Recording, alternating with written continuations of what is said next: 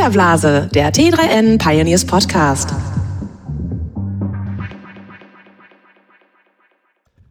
Herzlich willkommen zu einer neuen Folge des Filterblase Podcasts. Mein Name ist Luca Caracciolo, Print-Chefredakteur bei T3N. Heute dabei Stefan Dörner, Online-Chefredakteur von T3N.de oder T3N. Ähm, hi Stefan. Hi. Lisa Hegemann, stellvertretende Redaktionsleiterin T3N.de und T3N Magazin. Hi Lisa. Hallo. Wir sind heute zusammengekommen nach einem Jahr Podcast, ähm, wo wir fast jede Woche, äh, bis auf eine Ausnahme, äh, einen Podcast tatsächlich rausgebracht haben, um über das Tech-Jahr 2017 zu sprechen. Und wir wollen ein wenig das Jahrrevue passieren und haben uns ein paar Themen rausgesucht. Ähm, und über Folgendes möchten wir äh, sprechen und unsere Einschätzung abgeben. Einmal haben wir so einen kleinen Technologiekomplex mit den Themen künstliche Intelligenz. Was ist da in diesem Jahr passiert und wie ist das einzuschätzen? Dann natürlich Bitcoin, ähm, der Überflieger der Kryptowährung, äh, wächst und äh, der Wert steigt immer weiter. Aber insbesondere wollen wir uns auch die Blockchain angucken, ähm, wozu wir auch die aktuelle Ausgabe ähm, oder den Schwerpunkt der aktuellen T3N-Ausgabe ähm, erkoren haben. Und wir schauen so ein bisschen auf den äh, Trend, der 2016 vor allem Ding abgegangen ist, nämlich VR, AR, also Virtual und Augmented Reality und schauen mal, was in diesem Jahr dazu passiert ist. Äh, ein zweiter Themenbereich betrifft Facebook. Wir gucken mal, was da in dem Netzwerk äh, von Zuckerberg so passiert. Da ist ja auch so ein bisschen was in Bewegung gekommen. Stichwort äh, Spannungsfeld Social und Media. Also könnte es in Zukunft sein, dass Facebook sich insofern verändert, als dass der ähm, klassische Newsfeed so nicht mehr sein wird und dass er sich eher wieder aufteilt in einem klassischen Social Feed und ein Publisher Feed. Und schließlich möchten wir nochmal die Sexismusdebatte in der Tech-Branche aufgreifen, die ja dann sich im Laufe des Jahres immer oder immer weitere Kreise gezogen hat. So, wir fangen an mit äh, Technologie und künstlicher Intelligenz, würde ich sagen. Ähm, da ist dieses Jahr so einiges passiert an Entwicklung. Generell kann man ja sagen, dass seit fünf Jahren insbesondere als Machine Learning und insbesondere die ähm, neuronalen Netze, also Deep Learning, äh, wieder an Zugkraft gewonnen hat, ähm, in Sachen Forschung einige Fortschritte erzielt wurden. Ähm, das wollen wir noch mal kurz erklären, weil das gar nicht so einfach ist und dann geben wir mal so ein bisschen unsere Einschätzung wieder. Ähm, also Stichwort ist, glaube ich, AlphaGo, AlphaGo Zero, Stefan. Äh, da ist ja dieses Jahr vor allem Ding äh, AlphaGo Zero herausgestochen. Ähm, kannst du mal kurz erklären, was das Besondere an AlphaGo Zero war?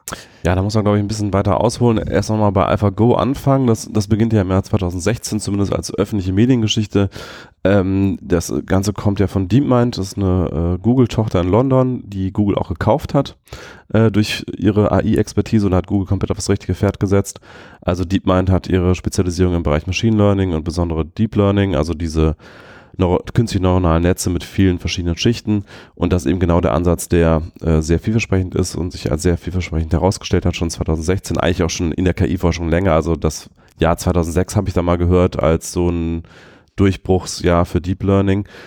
Und AlphaGo ohne Zero hat äh, ja zunächst mal 2016 zwei menschliche Go-Spieler geschlagen. Erst einen europäischen Meister, wobei man dazu sagen muss, äh, Go ist ja ein asiatisches Spiel und die europäischen Spieler spielen da nicht in der, in der Weltrangliste, sondern das ist halt nochmal eine andere Liga, aber dann im selben Jahr auch noch äh, wirklich den, einen der besten äh, Go-Spieler, den, den damaligen Meister, geschlagen und damit viele KI-Experten völlig überrascht, weil ähm, viele davon ausgegangen sind, dass KI erst in vielleicht 10 oder 15 Jahren wirklich Go-Spieler schlägt, weil Go durch die vielen Möglichkeiten des Spiels eben viel, viel komplexer ist als Schach. Schach kann man relativ einfach äh, durchrechnen, viele äh, Kombinationen. Äh, Go ist eben so komplex, dass es ähm, ja unfassbar viele äh, mögliche ähm, Konstellationen gibt, auch aus jeder Spielsituation heraus. also ich habe mal irgendwie gehört, mehr Spiel, äh, ähm, mehr Spiel möglich, mehr Konstellationen als irgendwie Sandkörner auf der Erde und sowas, also irgendwelche äh, absurden Zahlen. Und ähm, das heißt, da braucht man eigentlich sowas wie Intuition, hat man lange gedacht. Und äh, AlphaGo hat es eben trotzdem sehr gut hinbekommen, ähm, aber noch mit einem Ansatz, bei dem Menschen involviert waren. Also AlphaGo ähm, hat sich einfach ganz viele Go-Spiele angeschaut, ähm, durchgerechnet und so dass die Intuition mit einer menschlichen Assistenz entwickelt. Also auch der Mensch hat immer wieder gesagt, gutes Ergebnis, schlechtes Ergebnis. Und ähm, mit dem Ansatz ist es dann eben gelungen, ähm, einen menschlichen, also den besten menschlichen Spieler zu schlagen. Und äh, mit AlphaGo hat es aber natürlich nicht aufgehört 2016, sondern Google hat weitergemacht, hat erstmal AlphaGo Master entwickelt, ein neuer Ansatz, der aber noch ähm, auf derselben Software, weiterentwickelten Software basiert. Und äh, diese neue Version hat dann auch die alte Version auch äh, relativ klar geschlagen. Und äh, mit AlphaGo Zero kam dann eben äh, 2017 ähm, nochmal ein ganz neuer Ansatz äh, ins Spiel, äh, bei dem gar nicht mehr ähm, irgendwelche echten Spiele eine Rolle gespielt haben beim Training ähm, der KI, sondern wo die KI nur noch gegen sich selber gespielt hat die ganze Zeit. Also komplett ohne menschliche Hilfe, ohne Assistenz. Ähm, unfassbar viele Partien einfach immer wieder gegen sich selber gespielt und dadurch gelernt, äh, was sind ähm, Strategien, die funktionieren äh, und, und letztlich zum Sieg führen.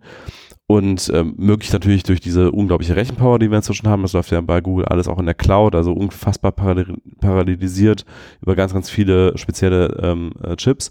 Und ähm, diese neue Version von, von Alpha ähm, Go Zero hat dann eben Alpha Go 100 zu 0 geschlagen und auch die neue Version Alpha Go Masters, ich glaube 89 zu 11, also auch sehr deutlich. Und klar, Menschen haben ja sowieso schon lange keine Chance mehr, aber jetzt geht es eigentlich nur noch um die verschiedenen KI-Ansätze.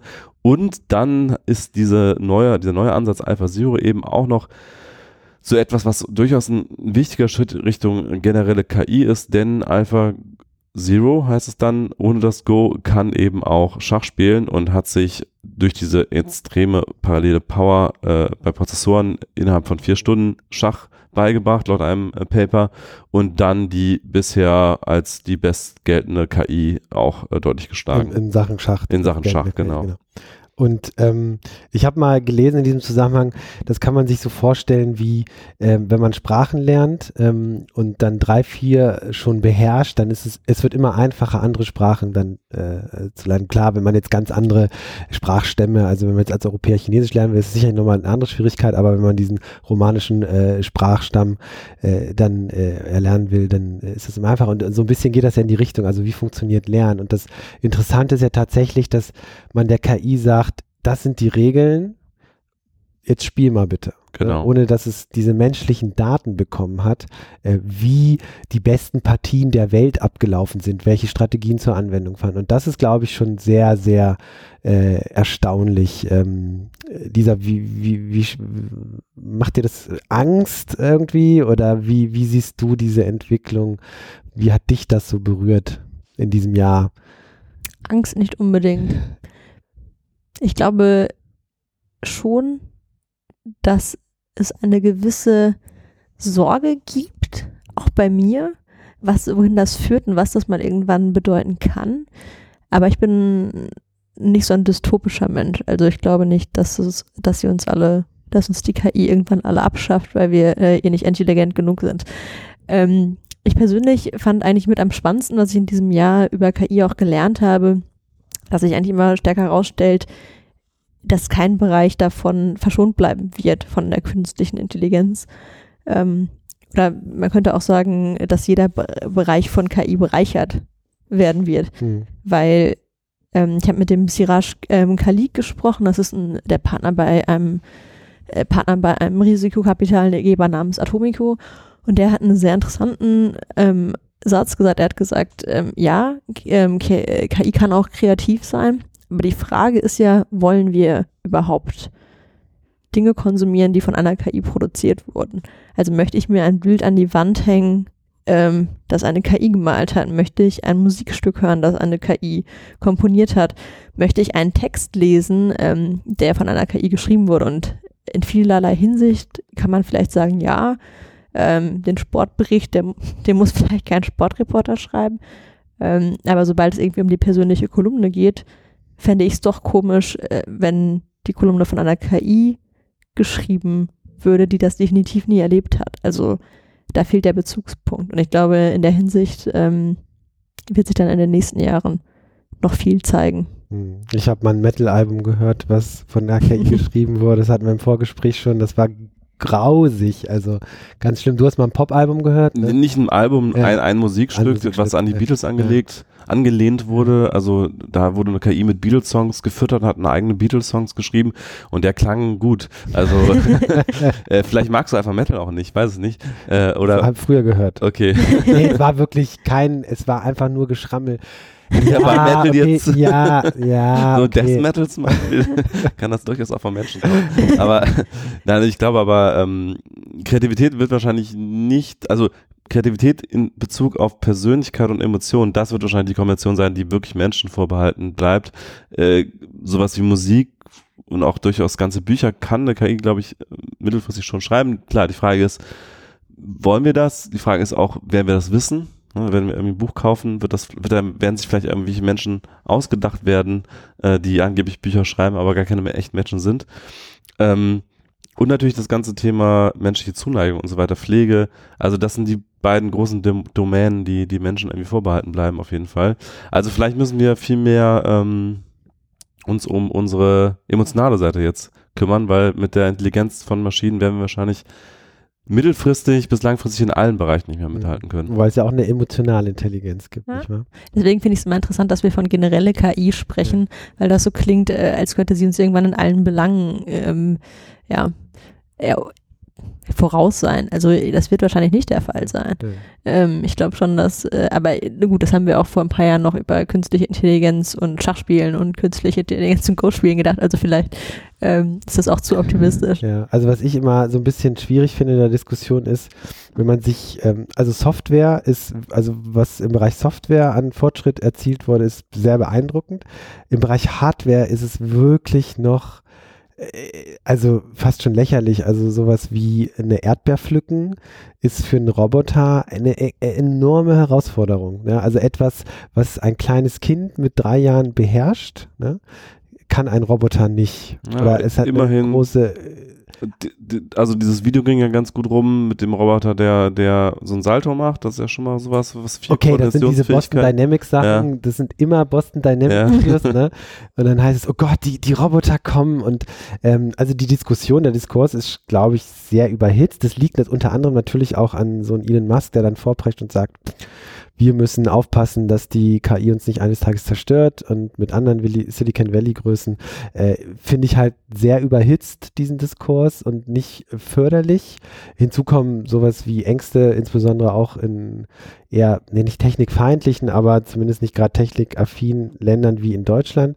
ähm, Ja, stimmt, die Deutschen sind da schon ein bisschen komisch. und, und ja, und du hast aber schnell so eine Mischung und, und dann heißt es, ich meine, guckt euch mal, oder wie habt ihr die Berichterstattung über KI in diesem Ja. Jahr wahrgenommen? Hm. Es ist schon extrem dystopisch am Ende. Also es ist wirklich immer, die KI frisst uns auf. Ich meine, äh, ich glaube, es gab dieses Jahr, vielleicht war es dieses Jahr, ich glaube, es war dieses Jahr, gab es zwei Tatorte, in denen die KI immer den Menschen Oh umgebracht hat. Echt jetzt? Ja. Ich gucke keinen Tater, da ist mir vorbeigegangen. Ähm, also da denkt man sich dann, ja, also die KI, die in beiden Fällen war es so, dass die KI so intelligent geworden war, dass sie erkannt hat, dass der Mensch sie ausschalten wollte und dann hat sie sich nicht ausschalten lassen.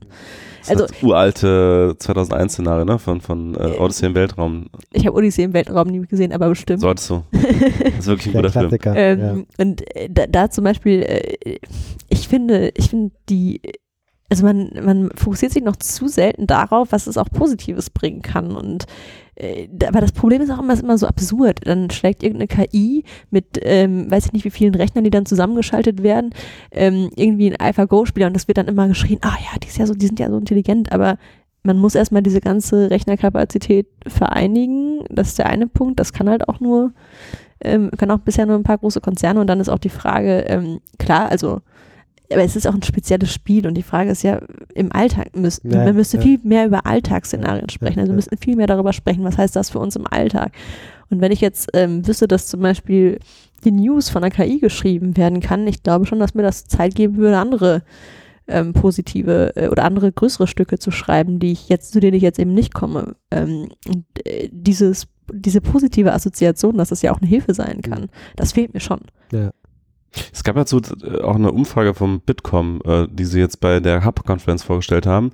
Äh, da wurde einerseits gefragt, ähm, nee, das war, das war gar nicht, ach, ich weiß nicht mehr, wer das vorgestellt hat. Nee, es war Microsoft, glaube ich. Ich verwechsel es, glaube ich. Aber egal. Irgendwer hat umgefragt, also äh, hat Umfrage gemacht in Deutschland äh, und in Deutschland. Und dann wurde einerseits so konkret gefragt, glauben Sie, ähm, dass äh, KI zum Beispiel Menschen mit Behinderungen helfen kann, ähm, im Alltag besser zurechtzukommen und so. Und da haben irgendwie 70 Prozent Ja gesagt. Und dann bei so einer allgemeinen Frage wie, fürchten sich vor KI, hat es eher positive, eher negative Auswirkungen, kamen ganz klar eher negative. Also wenn man ganz, wenn man so ein konkretes Anwendungsszenario den Leuten zeigt und sagt, hier, jemand, der zum Beispiel blind ist, der kann durch KI irgendwie eine Brille aufhaben, dann sieht er ein Objekt, also das, das, ähm, die Brille äh, erkennt das Objekt und sagt dem Blinden, was es ist und so.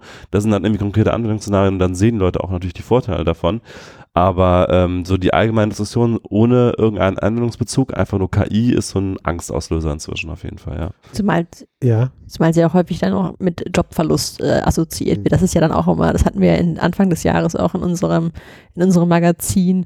Ähm, KI nimmt uns die Jobs weg, äh, äh, weg äh, Automatisierung nimmt uns die Jobs weg. Also äh, dieses Szenario, dass die Leute irgendwann keine Arbeit mehr haben werden, das ist ja auch ein riesiges Angstszenario, vor allen Dingen, weil ja dann nicht, weil ja, weil ja auch niemand dann irgendwie mal über das Grundeinkommen diskutieren will, gefühlt, ähm, sondern weil alle dann einfach nur sagen, ja, die Jobs fallen weg und wir und keine Alternativen präsentiert werden. Also es geht immer nur darum, was alles Schlimmes passiert und nicht darum, okay, wenn, wenn die KI tatsächlich Job äh, wegrationalisiert, was würden denn für neue entstehen oder würden neue entstehen, aber dass man überhaupt mal die Diskussion anfängt, das finde ich auch mal Hm.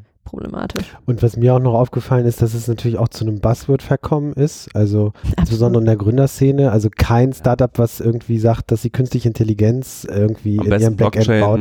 Blockchain, Blockchain und, noch mit äh, drin, KI. eine Prise Machine Learning, Ja. eine Prise äh, Blockchain und, und zack hat man das äh, super tolle Technologie-Startup und das hat mich auch extrem genervt, ne, weil das so ein Name-Dropping war.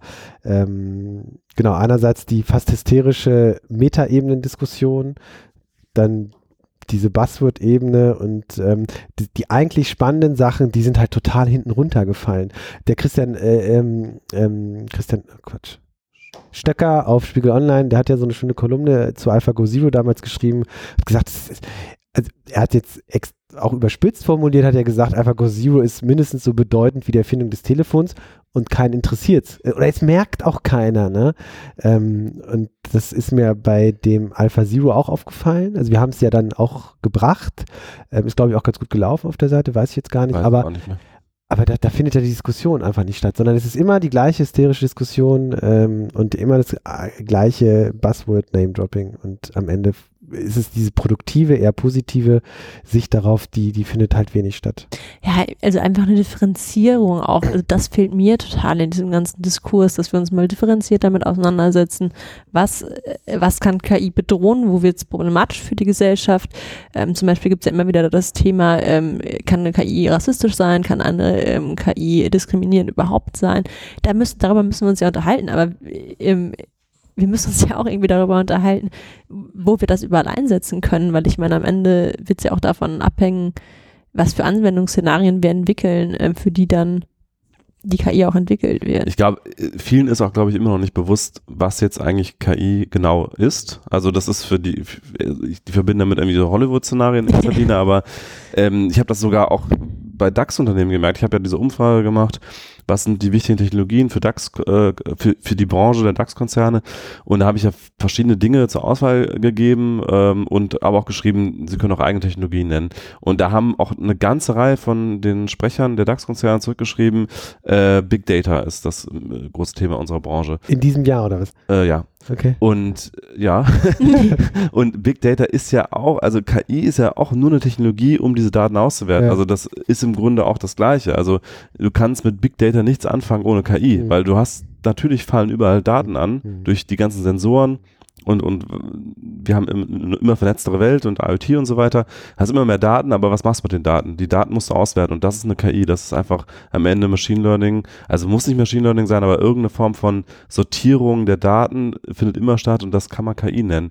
Und das war, glaube ich, auch bei den DAX-Konzernen immer noch nicht wirklich angekommen, dass das auch KI ist. Also da haben die wirklich dann gesagt, dass hier Big Data ist gar nicht mit dabei. Äh, Das ist doch die Technologie, die die Branche verändern wird. Obwohl das ja de facto keine Technologie ist, sondern einfach nur eine Möglichkeit, Ja. irgendwas das zu sammeln. Eigentlich ist es fast nur eine Beschreibung davon, dass einfach immer mehr unstrukturierte Daten halt anfallen. Ja, Also ich hatte das Gefühl, Big Data ist dieses Jahr ist so ein bisschen als Begriff zumindest aus meinem Radar verschwunden, aber das finde ich Bei DAX interessant. Konzern kommt es gerade, glaube ich, an. wobei ich ähm, auch sagen muss, ähm, in dem Zusammenhang gab es ja jetzt die Meldung äh, gestern, gestern glaube ich, dass äh, ein neues, äh, ein Solar, ein neues Planetensystem entdeckt wurde, ja, auf entdeckt Basis von wurde, Learning also in unserer Milchstraße Ja. auf Basis von der Google-KI. Und äh, da habe ich auch wieder gedacht, also diese Meldung ist ja erstmal, das ist natürlich ist immer super abstrakt. Irgendwas irgendwo Hm, hm, im Weltall, irgendwie mit, ja. Ich meine sogar mit Schatten auf Sternen und dadurch hat man dann erkannt, dass da möglicherweise ein Planet, also es ist auf jeden Fall relativ kompliziert, aber im Prinzip hat man zwei neue Planeten entdeckt. Ja, das ist ja, nee, nee, das war, das war krass. Also erstmal ist es gar nicht so weit weg von uns. Ich weiß Ja, nicht, ob in unserer genau, Milchstraße, In unserer Milchstraße, genau. 45 Lichtjahre entfernt und es ist halt ein äh, ähnliches ja nah. Planetenkonstellation, naja, für Weltraumverhältnisse schon, äh, wie halt bei uns, ne? Also eine Sonne, ein großer Stern in der Mitte und Planeten, die umkreisen und das hat man halt durch diese, was Stefan meinte, Unmengen an Daten, die man vorher nicht auswerten konnte und jetzt kannst du es plötzlich machen und kannst Struktur in diesen Daten erkennen. Genau, das, deswegen kam ich auf das Thema, Ja. weil wir halt uns immer bei Big Data unterhalten. Das klingt immer erstmal völlig abstrakt, aber Ja. da fand ich, es war einfach so ein schönes, konkretes Beispiel. Mhm. Die, äh, die NASA hat seit Ewigkeiten diese Daten gesammelt. Die hat 150.000 Daten, habe ich irgendwie gestern, glaube ich, gelesen. Ähm, und dann äh, wer- wertet das mal kurz eine KI aus und plötzlich wissen wir, ah okay, gibt es übrigens noch einen Planet mehr bei Kep Kepler 901, hieß Ich, der? oh, das weiß ich nicht. Irgendwie sowas. Aber also ich finde halt auch ähm, erstmal KI, was ist KI? Ähm, es gibt ja verschiedene KIs, das ist ja auch immer so ein bisschen das, da weiß man gar nicht, worüber man redet. Es gibt ja auch Expertensysteme, das ist ja durchaus auch fruchtbar und gerade wenn man das verbindet mit neuronalen Netzen, ergeben sich ganz spannende Anwendungsfälle oder Möglichkeiten. Ähm, und äh, ja, das, das eigentlich Spannende ist natürlich das Lernen, also die lernende KI und ich finde das ja total cool und das wäre halt, vielleicht ist das mal so eine Aufgabe für nächstes Jahr, diese, diese positive, äh, diesen positiven Aspekt mal ein bisschen mehr hervorzukehren, sozusagen. Ist doch geil, dass die Maschinen jetzt was lernen. Sonst sind die doch immer total dumm gewesen. Und jetzt endlich können sie was lernen und sie, sie, sie, sie können weil uns sind dabei immer noch teilweise Sehr erstaunlich dumm. Genau. Ja, man muss nur Weil sie halt- Also Siri oder Google Ja. Now oder so, das ist, oder auch Alexa, Ja. kannst du alle in die Tonne treten. Aber wenn an, an der vordersten Front sozusagen diese Durchbrüche hast, glaube ich schon, dass das nach und nach Ja. dann auch in den Alltag wandert. Ja. Dass man tatsächlich irgendwann einen intelligenten Assistenten hat. Weil das ist ja so die Zukunft, dass das für uns alle irgendwann nutzbar ist in Form eines Assistenten. Äh, Nutzt, einer von euch irgendeinen persönlichen Assistenten? immer wieder Siri Smartphone? probiert, weil ich ein iPhone habe und es ist wirklich, ich habe das Gefühl, es ist noch schlechter geworden. Vielleicht sind meine Erwartungen auch höher geworden, aber es ist Wo- wirklich Wobei nicht du hast ja gerade einen ziemlichen Apple. Ja, ja, das, das auch noch, aber das, äh, aber sie, das war noch vor meinem äh, aktuellen iOS 11 Hass, da habe ich nochmal mit iOS 10 sie probiert und es hat Ja. einfach überhaupt nicht funktioniert. aber auch Alexa habe ich ausprobiert. Ja. Ich, also wenn du nicht gerade was ganz Einfaches hast, wie wird das Wetter morgen oder spiel mal die Musik, Ja. dann ist es vorbei. Ja. Selbst bei Spiel mal die Musik macht sie manchmal witzige Sachen. äh, ich nenne auch seit neuestem einen, äh, einen Alexa-Ungetüm mein eigen und es ist äh, Oh ja. ja immer wieder interessant, wenn man irgendwas sagt und dann spielt sie was komplett anderes. Und man denkt sich, Ja gut, das kann natürlich an der äh, schlechten Spracherkennung noch ja, liegen, das ne? stimmt, das Wobei stimmt. dann frage ich mich Ist auch, ja auch manchmal. ein Aspekt von Machine Ja, Learning. genau. Ja, aber es ist trotzdem, ja, es Okay, wird langsam. lass uns mal weiterspringen. Nächstes Das- Thema, Bitcoin, das- Blockchain. Das nächste Hysterie-Thema. Das ist das Thema, was für ein Jahr, wenn man sich den Bitcoin Krass, anguckt, ja. oder? Also, Also 20-fach, ja. Anfang des Jahres lag der Kurs bei 1000, glaube ich. So gerade eben, ja, so noch nicht ein bisschen drunter sogar noch. Bei Genau. 1000, unter 1000 Dollar und Und jetzt sind wir bei, glaube ich, haben wir die 20.000 er Marke? 20.000 wurde schon gekratzt, aber ich, also sind noch nicht, nicht stabil Ja. drüber, aber sieht alles danach aus. Die Futures werden schon zu 20.000 gehandelt. Richtig. Ja. Zu Futures haben wir gestern noch einen Podcast veröffentlicht oder vor ein paar Tagen, je nachdem, wann wir diesen veröffentlichen. Ähm, da könnt ihr noch mal reinhören. Aber ähm, ja, was, was ist denn da passiert? Also ist, also die, die, die Diskussion ist ja so ein bisschen, wenn wir erstmal kurz über Bitcoin und Kryptowährung sprechen, äh, ist das eine Blase? Ne? Mag wahrscheinlich keiner beantworten, wirklich, aber äh, was ist da passiert? Natürlich ist es eine Blase. Also jetzt mal ohne Witz. Ich meine, man kann ja sagen, dass, dass es eine gerechtfertigte Blase ist. Genauso wie das Internet äh, in den 2000. Natürlich war es gerechtfertigt, dass Leute sich darüber unterhalten haben, dass Leute Unternehmen gegründet haben. Es gab viele Möglichkeiten. Und das Internet hat sich ja auch am Ende als Technologie durchgesetzt. Ähm, aber Bitcoin in dem Konzept, das wir derzeit haben, das immer mehr Energie verbraucht, ähm, das immer, das nicht mehr eigentlich als Währungsmittel, als Währung, ähm, als Zahlungsmittel ähm, verwendet werden kann, ähm, natürlich sprechen wir hier von einer Blase. Also ich meine, es- ich habe Naja, gestern. ist, ist Gold eine Blase? Also ich meine, Gold hat, Natürlich. ja, aber dann ist es eine Blase, die seit Jahrhunderten anhält. Ja, aber der Äh, Unterschied ist ja, es gibt ja immer diesen Tulpenvergleich. Ne? Und jetzt gab es auf Twitter neulich diesen schönen äh, Vergleich, dass ähm, gemessen am, an, an am also äh, zu, äh, gemessen zu Beginn der, Pre äh, der Preisspirale hat Bitcoin bisher den, die krasseste Blase eigentlich hingelegt. Und die, Ja, die ich- krasse Wertsteigerung. Also die krasseste Wertsteigerung, genau, sagen wir mal so. Ähm, ich glaube, man, es ist jetzt eine Frage der Zeit, bis das wieder abebbt. Aber das Ding ist, was ich persönlich glaube, jetzt der, derzeit ist es eine Blase, weil einfach die ganze Zeit die Spekulanten reingehen. Nur sobald die abebbt, glaube ich, kann das wirklich eine Wertsteigerung sein. Ich finde, da müsste man auch nochmal unterscheiden. Natürlich kann es ähm, temporär eine Blase sein. Genauso wie Immobilien temporär eine Blase waren. Das heißt aber nicht, dass Immobilien an sich wertlos sind. Oder das heißt auch nicht, dass Immobilien an sich nicht irgendwann sogar einen noch höheren Wert als zu Zeiten dieser Blase erreichen können und dass es dann wieder eine Blase ist, sondern das heißt einfach nur, ähm, dass wir derzeit einen wahnsinnigen Boom erleben, weil eben so viele da reingehen, weil sich so viele versprechen, damit Geld äh, zu verdienen. Aber das heißt nicht, dass der Kurs derzeit so hoch angesetzt ist. Und ich finde, das muss man irgendwie nochmal differenzieren, weil das äh, in der Diskussion immer alles gleichgesetzt wird mit entweder fällt Bitcoin oder es steigt. Und so ist es nicht. Wahrscheinlich wird Bitcoin wieder fallen und dann wird aber äh, auf Dauer wird sich das wahrscheinlich über 20.000 Ich Euro. glaube auch, weil allein es ist ja einfach, also wenn Bitcoin sowas bleibt, wie es jetzt ist, nämlich einfach eine Art digitales Gold, wo jeder wahrscheinlich am Ende so irgendwie jeder Investmentmanager so ein Prozent reinsteckt oder sowas. Also wenn das dann so kommt, dann wird es noch mehr als 20.000 Dollar sein. Natürlich, genau. Und weil das gehört dann zu so einem Investmentportfolio mit dazu, einfach so, dass man so ein bisschen was in Bitcoin steckt. Aber, ich, das, aber trotzdem ist das, was zu derzeit passiert, diese krasse Werksteigerung, da- das, da wird einfach so viel Geld verfeuert. Ich glaube nicht, dass das nachhaltig ist. Was ich halt interessant finde, ist im Grunde genommen, dass, dass, dass Bitcoin eigentlich, äh, die ursprüngliche Idee von Bitcoin ja gar nicht mehr funktioniert. oder? Ja. Die ist ja kaputt. Wobei, was, also was ist die ursprüngliche Idee von Bitcoin, das ist ja auch nicht so ganz klar. Also Satoshi Nak- Nakamoto wollte eigentlich ja, gut klar, eine Währung unabhängig von Zentralbanken äh, schaffen. Eine Währung ist es definitiv aktuell nicht, weil du zahlst halt ungefähr 5 Dollar pro Transaktion. Damit kannst du nicht sinnvoll irgendwie Dinge bezahlen, außer es geht wirklich um größere Beträge oder es geht um Kriminalität, wo es sich einfach lohnt, äh, Bitcoin zu nutzen aufgrund der äh, pseudonymen Bezahlweise. Also das, man kann so in Blockchain ja sehen, wer an wen was bezahlt hat, aber man weiß nicht, wer dahinter steckt. Und ähm, aber gerade auch die Idee der Dezentralität, die ja wirklich sehr, sehr im, im, im Zentrum von Bitcoin steht, die ist ja ad absurdum schon längst geführt. Also wir haben, wir haben im Grunde vier chinesische Firmen, die fast 90 Prozent der Mining Power auf sich ver- vereinen. Oder ich habe mal 70 Prozent gelesen, äh, aber ich glaube inzwischen ist es noch mehr. Und alleine äh, die größte von denen, ähm, wie heißt die nochmal, Bitmain, glaube ich. Ähm, die haben alleine schon 20 Prozent aktuell mit, mit insgesamt drei Mining Pools. Also das ist unfassbar viel Macht bei ganz wenigen. Und das ist ja auch ein technologisches Problem, weil die bauen ja die ASICs, also die Spezialchips, mit denen Bitcoin gemeint wird. Und die verkaufen die zwar noch, aber ich glaube, das ist ein bisschen pro forma alles. Also ich glaube, die besten Chips nehmen die einfach direkt selber und lassen die erstmal meinen und verkaufen die vielleicht dann irgendwann, wenn sie nicht mehr ganz so Hm. äh, aktuell sind. Also ähm, das Aber- ist schon extrem Genau, aber so dieses klassische Anwendungsszenario, was man noch vor zwei, drei Jahren gelesen hat, man kann Bitcoin an seine Verwandten in, was weiß ich wo, in Afrika schicken und zahlt kaum Transaktionsgebühren. Ähm, das ist halt alles vorbei, ne? Also Ja, es ist wirklich eine, also für mich ist es eine reine Wertanlage momentan. Ja. ja, digitales Gold. Ja, halt, Digitales Gold. Ähm, interessanterweise ist ja wirklich, ich meine, äh, andere Kryptowährungen sind ja auch mitgezogen, aber nicht so krass wie Bitcoin. Ja. ja, wobei jetzt gerade heute, Ether geht ich weiß nicht, wann wir es jetzt veröffentlichen, Ja. aber gerade heute sind echt alle Altcoins nochmal richtig krass gestiegen Ja. und Bitcoin ein bisschen runtergegangen.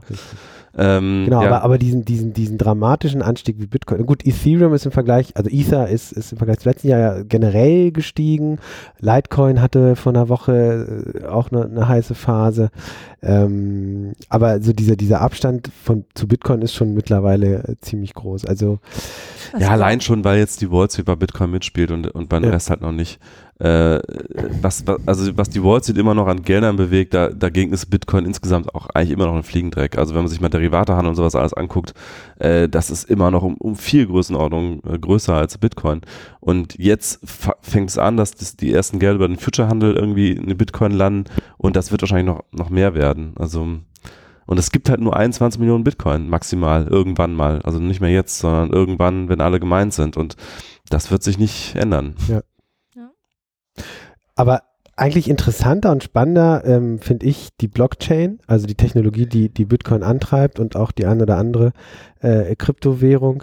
Äh, und auch hier hat man schon gemerkt dieses Jahr, dass, dass da viel passiert, auch in der Wirtschaft in Sachen Pilotprojekte. Also äh, auch die Good Old Economy äh, beschäftigt sich mit Blockchain als Technologie, als Infrastrukturtechnologie vor allen Dingen, um die Effizienz in ihren Prozessen zu steigern. Insbesondere wenn wenn es darum geht, mit Partnern zusammen irgendein Asset zu handeln oder beispielsweise die Verkette von Lebensmitteln. Ähm, auf der einen Seite und auf der anderen Seite gibt es äh, jede Menge Blockchain-Startups, die in dem Bereich auch sehr aktiv sind und nochmal ein bisschen anders denken. Das spielt dann auch sowas wie äh, Private Blockchains und ähm, äh, Public Blockchains eine Rolle. Also Ethereum und Bitcoin sind ja öffentliche Blockchains. Da kann theoretisch jeder reingehen und was bauen, Applikationen im, im DEPS im Sinne von Ethereum und eine Interoperabilität zwischen diesen Applikationen herstellen. Ähm, das geht bei Private Blockchains nicht, was vor allen Dingen die Konsortien machen, also Unternehmen, die sich zu Konsortien zusammenschließen, um dann für einen bestimmten Bereich, beispielsweise Versicherungsbranche, äh, entsprechende Blockchain-Projekte äh, abzuwickeln. Wie, wie habt ihr so dieses Jahr diese ganze Blockchain-Technologie wahrgenommen, Stefan? Mm, auch die spielt ja eine Rolle bei dem Hype, nämlich bei dem, beim ICO-Hype. Ähm, also die Blockchains, die es aktuell gibt, einmal Bitcoin, aber dann eben auch Ethereum als eine erwartete Blockchain, die mehr kann. Also über Ethereum lassen sich ja Smart Contracts äh, abwickeln. Die Blockchains, die, die es aktuell gibt, haben alle ihre Probleme. Also die, ist, die Technologie ist an sich sehr interessant, aber sie ist relativ langsam. Also gerade das äh, Ethereum, also Bitcoin ist sowieso viel zu langsam, aber äh, da kann man ja auch gar nicht viel mitmachen, außer halt ähm, äh, Währungen zu speichern oder, oder Wertgegenstände zu speichern, äh, nicht Gegenstände, virtuelle Münzen zu speichern. Und Ethereum kannst du halt äh, Smart Contracts machen, aber Ethereum ist halt anfällig erstens für Programmierfehler, weil das halt eine an JavaScript angelehnte Programmiersprache ist. Und die da, da werden schnell Fehler gemacht, die dann hart im Code sind, die auch dann enforced werden über die Blockchain und de dementsprechend auch nicht mehr gefixt werden können. Oder können sie aber dann wiederum nur mit der Mehrheit der Miner und so weiter. Das gab es ja auch dann Hard Forks und so. Und ähm, da gab es jetzt auch, hat er auch diesen, diesen ICO-Run angetrieben, weil jetzt die Frage ist, wer macht eigentlich die Blockchain 3.0? Also Bitcoin als Blockchain 1.0, die eigentlich nichts kann, außer äh, virtuelle Münzen zu speichern, Ethereum als die Blockchain 2.0, auch das zweitgrößte Netzwerk insgesamt von der Marktkapitalisierung, die Smart Contracts können. Aber wer macht die Blockchain, die wirklich dann mal alles kann, nämlich erstens Smart Contracts, zweitens aber auch skalieren, schnell sein, ähm, nicht, dass, dass, die, dass die Transaktionsgebühren nicht irgendwann durch die Decke schießen, wie es ja auch bei Bitcoin und Ethereum der Fall ist. Und, ähm, und halt nicht so anfällig ist für, für Fehler und, und Hackerattacken äh, in der Programmierung. Und da gibt's ja jetzt ganz, ganz viele dieser, dieser Startups, die eben den Anspruch haben, diese Blockchain 3.0 zu machen. Äh, recht bekannt ist ja inzwischen IOTA. Äh, es gibt noch EOS, es gibt alles mögliche. Heute ist wieder irgendeine Altcoin aufgepoppt auf Platz 6 auf einmal, die ich noch nie vorher gehört habe. Auf coinmarketcap.com kann man sich mal angucken, wie da gerade die Wertentwicklung ist. Also da gibt es unglaublich viel gerade, die versuchen eben genau das zu bauen und alle das Bau vom Himmel versprechen ihren Whitepapern und man kann es als normaler Mensch einfach nicht mehr durchschauen, wer ist da technisch vorne. Also wer jetzt das technische Verständnis für Blockchains hat und sich diese Whitepapers wühlt und mhm. wirklich versteht, wer da jetzt einen vielversprechenden Anspruch hat, der kann wahrscheinlich echt viel Gewinn damit machen, gerade indem man einfach in die richtige Technologie äh, investiert, wobei man kann auch so viel Gewinn damit machen, wenn man einfach Lotto Richtig spielt. Das habe hab ich ja gemacht. Ich habe einfach 200 Euro auf alle möglichen Altcoins geworfen und die sind alle explodiert, äh. mehr oder weniger. Ja. Also ähm, das ist, äh, also auch da zeigt sich diese, diese Aufgehitztheit des Themas. Also man wird wahrscheinlich von Altcoins von 95 Prozent in zehn Jahren nie da was hören, wenn nicht sogar noch einen höheren Anteil davon. Aber vielleicht ist auch irgendwo die Technologie dabei, die wirklich dann die, diese neue Blockchain, die dann auch wirklich diese ganzen Eigenschaften die hat, die man eigentlich will. Und jetzt können wir mal ganz kurz kommen zu den Eigenschaften, die wir eigentlich haben wollen. Also was man damit eigentlich machen kann, das glaube ich, auch da gibt es, glaube ich, ein bisschen zu viel Hype gerade was so die Blockchain verspricht, aber sie ist halt doch sehr sinnvoll im Einsatz bei Logistik. Da hast du ja das schöne Beispiel mit der Avocado in deinem Leitartikel in der aktuellen T350. Ähm, und sie ist interessant für Versicherungen, ähm, weil dieses Asset Management oder alle, die irgendwie mit Assets umgehen, auch in, auch in öffentlichen Verwaltungen zum Beispiel, kann das durchaus interessant sein, Grundbucheinträge und so weiter. Das ist einfach fälschungssicher hinzubekommen und so, dass verschiedene Parteien in der Blockchain interagieren können und keine Partei muss sich mit der anderen, also muss der anderen eigentlich vertrauen, sondern das Vertrauen steckt in der Blockchain ähm, oder die Sicherheit steckt in der Blockchain. Äh, das sind eigentlich die interessanten Eigenschaften. Und dann gibt es natürlich diese Blockchain-Enthusiasten, die glauben, die Blockchain wird die Welt revolutionieren. Und äh, da ist natürlich vieles denkbar, wie zum Beispiel ein Airbnb oder ein Uber auf Blockchain-Basis, wo irgendwie keiner äh, zentral alle Daten besitzt und, und äh, im Grunde die Gewinne abschöpft, sondern wo alle zusammen äh, Verträge abwickeln in so einer neutralen Blockchain, an der im Grunde jeder mitarbeiten kann. Ähm, das sehe ich aber, also ich sehe es nicht, dass das in nächster Zeit kommen wird, weil das eigentliche Asset von Uber ist nicht, die Verträge abzuwickeln zwischen den einzelnen Parteien, sondern das eigentliche Asset ist die Software und die Plattform. Und klar, die Blockchain kann diese Verträge über eine Plattform abwickeln, aber dem Nutzer ist es am Ende egal, ob es eine Blockchain ist oder nicht. Und die Software, die den Nutzer und den Fahrer zusammenführt und die Nutzer auf beiden Seiten, das ist das eigentliche Asset von Uber. Also, dass sie schon so viele Fahrer haben und dass sie so viele Nachfrage haben und dass sie eine Software haben, die beides gut zusammenbringt. Und das ist nicht, das kann ich aber mit was, Blockchain aber was wäre denn, wenn du den Mittel, Mittelsmann Uber rausnimmst, wo ja ganz viel Geld auch reinfließt? Ja, das ist ja die Idee der Blockchain, aber wer stellt die Software zur Verfügung, die die beiden zusammenführen? Also das ist ja die eigentliche Intelligenz von Uber, steckt ja in der Softwareplattform, in, in, in der, App Plattform. Ja. oder im Backend auch. Also dass, dass der Fahrer den Nutzer findet und der Nutzer den Fahrer und die ganzen Anmeldungen halt. Äh, Also dass so viele Fahrer angemeldet sind und so viele Nutzer, es gibt ja diesen Netzwerkeffekt Mhm. dann.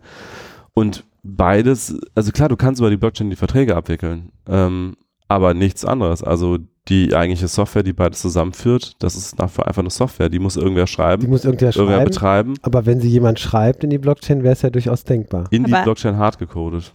Aber fehlt nicht trotzdem immer noch eine Qualitätskontrolle? Also wir sprechen die ganze Zeit über Vertrauen in der Blockchain und ähm, über äh, das Thema, ähm, ähm, also dass das eben alles festgeschrieben ist, dass man sich keine Sorgen machen muss. Und klar, ich muss mir keine Sorgen machen, dass ich mein Geld bekomme, aber ich weiß immer noch nicht, wer in meiner Wohnung übernachtet und ich weiß immer noch nicht, wie die Wohnung aussieht, in der ich übernachten will oder wie der Fahrer ist, Ja, der mich fährt. Genau. Und ich Also- glaube, da wird immer ein bisschen, am Ende ist es, glaube ich, das, was bei der KI zu negativ alles ausgemalt wird, wie bei der Blockchain derzeit alles zu positiv ausgemalt. Ja, also, wobei auch nur in so einer Blase natürlich. Ne? Also ich glaube, ein Großteil der Bevölkerung weiß immer noch nicht, was Blockchain ist oder, aber, in oder dieser, weiß. Bla aber in, in dieser dieser Blase Blase, auf ist jeden es, Fall.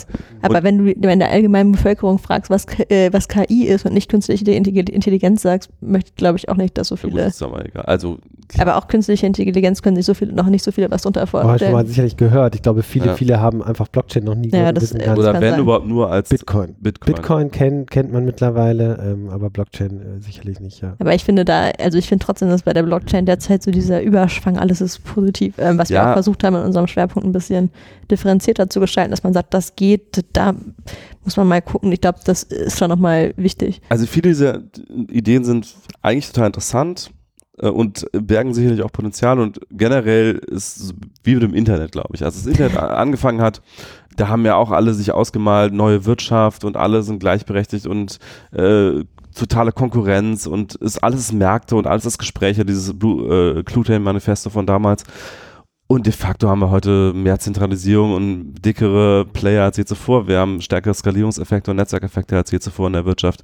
Mehr, mehr quasi Monopole als je zuvor. Also all das ist nicht eingetreten, sondern es gibt heute, klar, wir haben ein Many-to-Many-Medium und im Grunde kann jeder senden, aber am Ende ist es dann doch effizienter, wenn das halt in einem großen Unternehmen abgewickelt wird und du bist einfach der Plattform-Player. Und ich glaube, Blockchain wird so ein bisschen eine ähnliche Entwicklung nehmen. Also wir haben jetzt eine sehr interessante Technologie, die wird jetzt auch schon von, Kern, äh, von Konzernen inzwischen eingesetzt, teilweise so ein bisschen mit angezogener Handbremse, so eine nicht öffentliche Blockchain ist halt nicht Hm. nicht äh, so innovativ wie eine wirklich Public Blo- Blockchain. Aber ähm, das wird, glaube ich, seinen Weg finden in die Wirtschaftsprozesse, die wir aktuell haben. Und es wird auch da wahrscheinlich viel verändern. Zum Beispiel, wie Unternehmen zusammenarbeiten in so einer Blockchain, weil das halt jetzt zum Beispiel nicht mehr notwendig ist, dass einer eine Datenbank zentral verwaltet, sondern das kann durchaus in der Kooperation passieren, zum Beispiel. Und verteilte Datenbanken gab es ja vorher auch schon. Also Verteilte kein- Datenbank, ja, aber du hast quasi einen Admin gehabt dann, der ist zentral Genau, verwaltet. äh, da hast du jetzt diese Automatisierung drin und im Idealfall entfällt der Admin sozusagen. Oder Ähm, du verwaltest es halt irgendwie gemeinsam. Du kann, musst ja auch nicht irgendwie, kannst ja auch dieses Proof of Stake machen, dass, dass alle irgendwie gleich viele Tokens haben oder sowas. Muss ja nicht unbedingt Mining sein, sondern einfach äh, gleich verteilen, dann haben irgendwie alle was zu sagen. äh, und es wird quasi demokratisch abgestimmt. Das kann schon Wirtschaftsprozesse verändern, aber ich glaube, es wird nicht die Welt revolutionieren.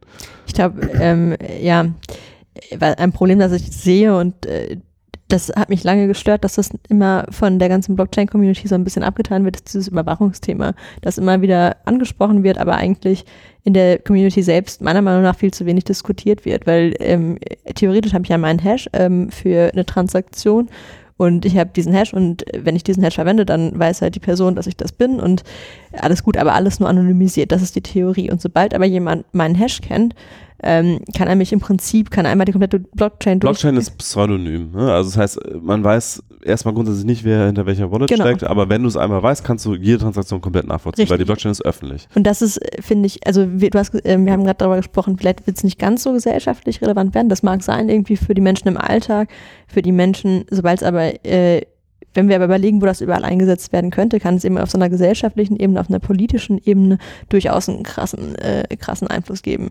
Ähm, wir haben, kennen ja alle dieses Modell aus China, dass die anfangen mit, äh, mit den ähm, Belohnungen für, für gute soziale Punktesystem, ne? Ja, als mhm. Punktesystem für Social Media. Wenn man das mal auf eine, wenn man sich nur mal überlegt, die bilden alles auf einer Blockchain ab und die überlegen sich irgendwann, ach ja, komm, lass uns mal eine chinesische Blockchain bauen ähm, dann werden die diese Hashs nicht vergeben, ohne zu wissen, ja. wer dahinter steckt. Und dann haben wir plötzlich den völligen Überwachungsstaat und du kannst nichts mehr machen. Mehr Technologie. Das ist natürlich ja. jetzt wieder sehr dystopisch, sehr dystopisch. und man mhm. sollte auch nicht jetzt, äh, ich will jetzt nicht die, den Schwarzmaler spielen, aber ich finde, man muss es zumindest einmal ansprechen, weil, weil so, so viele Vorteile es auch geben mag in dieser gesellschaftlichen, politischen Ebene sehe ich noch nicht, wie das gelöst wird. Und da kenne ich auch bisher, also das, es kann nicht gelöst werden. Es ist einerseits ein anonymes Netzwerk und sobald du aber den Hash kennst, bist du halt naja, anonym. Es gibt ne? da auch wieder technische Ansätze. Zcash ja. und Monero sind zwei Ansätze, wo dann Fake-Transaktionen noch äh, eine Rolle spielen, dass man am Ende nicht mehr weiß, wer hat eigentlich wem mir was äh, geschickt und was davon ist eigentlich echt und so weiter. Also da gibt es auch wieder äh, technische Ansätze, die das auch wieder lösen. Aber am Ende ist Technologie ja immer erstmal an sich per se nicht moralisch. Also sie kann zum Guten wie zum Schlechten eingesetzt werden. Und sie wird natürlich in autoritären Regimen wird alles immer irgendwann äh, zum Schlechten eingesetzt. Also China nutzt jetzt auch das Internet zur Überwachung der Bürger, nutzt Videotechnologie zur Überwachung der Bürger, ich meine, äh, ist ja nichts, den Social Score.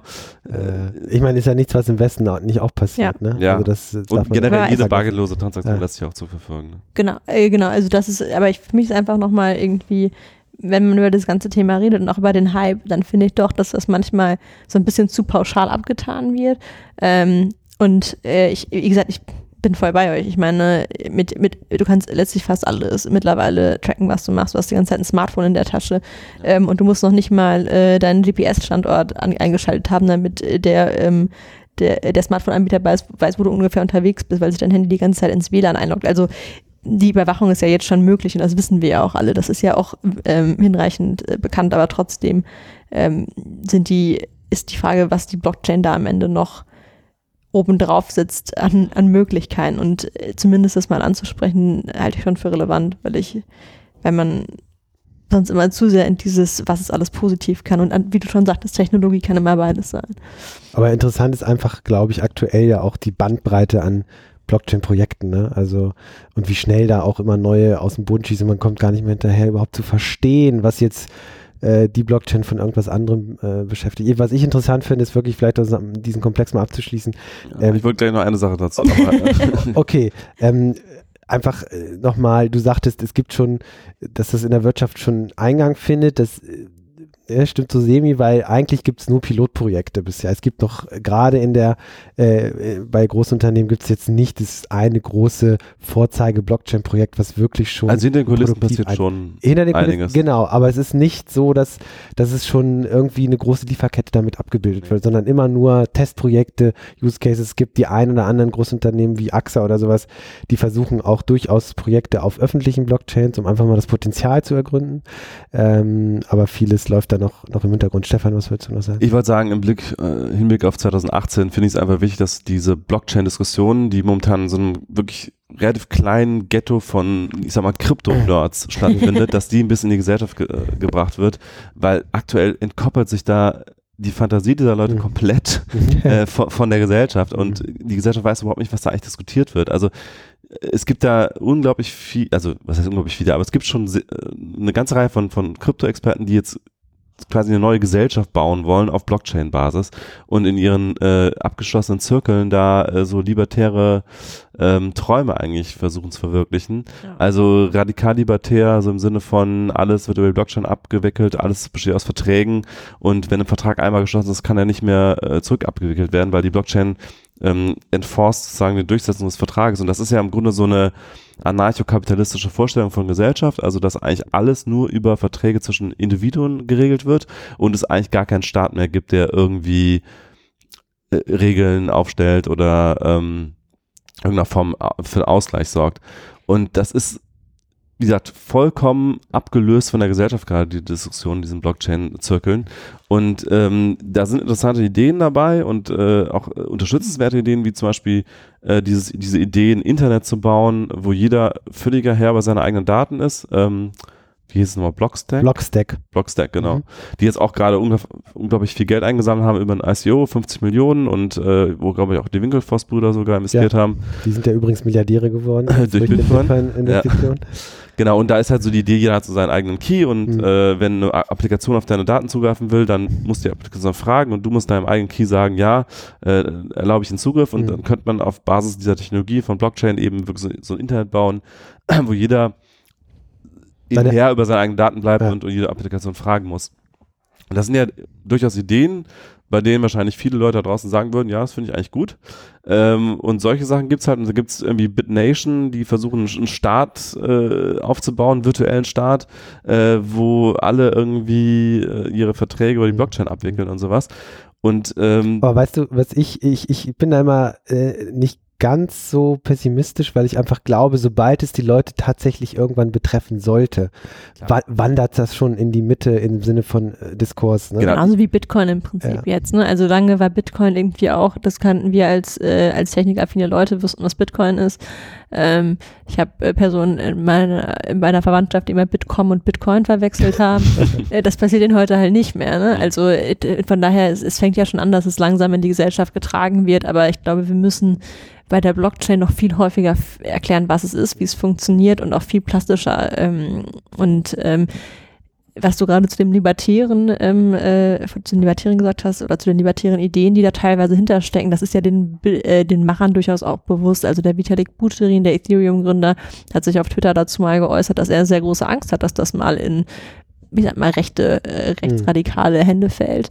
Oder dass das zumindest so sehr von denen besetzt wird, dass das in der Gesellschaft gar nicht mehr ankommt, weil es dann schon diesen Stempel hat, ja, diese Libertäre mit ihrem, mit ihrem Quatsch.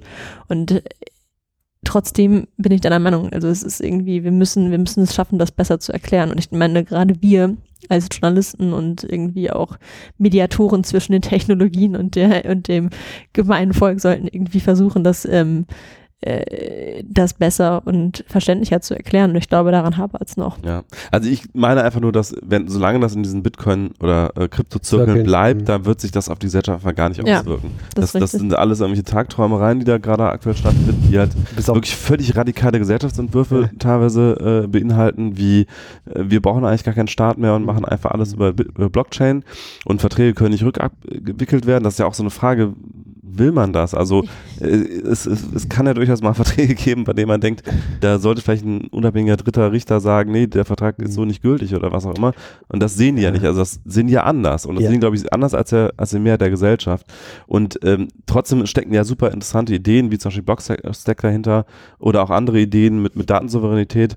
Und das einfach zu verbinden, also diese technischen Ideen mit diesen teilweise sehr radikalen und auch, ich würde mal sagen, ein bisschen naiven Vorstellungen von, wie Gesellschaft funktionieren kann, das mal in eine breite Diskussion zu bringen, dass man sagen kann, es gibt diese Technologie jetzt und wie können wir damit umgehen? Wie können zum Beispiel, wie kann der Staat zum Beispiel anfangen, Blockchain zu nutzen, um Grundbucheinträge zu machen und sowas? Oder Da sind wir noch nicht. Behördengänge Ja, abzuschaffen, weil Dinge automatisiert ablaufen Ja. ähm, oder für Unternehmen äh, Effizienzsteigerung in, in Prozessen und so weiter. Vor allem, dass man wieder nicht erst reagiert, wenn sowieso schon alles zu spät ist und, äh, und die ganze Blockchain irgendwie verteilt ist, so wie, so wie beim Internet. Jetzt hat man die großen Plattformen und jetzt fangen die langsam an zu regulieren.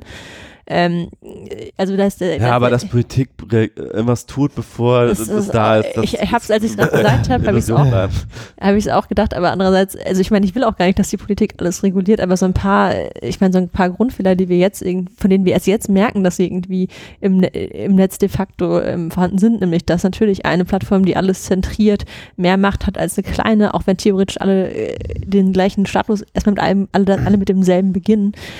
Das, äh, das ist irgendwie schon, ähm, das, ich habe so ein bisschen die Befürchtung, dass es bei der Blockchain am Ende ähnlich äh, aussehen könnte und dass wir dann jetzt diese ganzen äh, durchaus frei, äh, ja, so ein, so ein freies Internet, so ein äh, Internet, in dem uns die Daten gehören, dass es dann am Ende doch eben nicht so sein wird.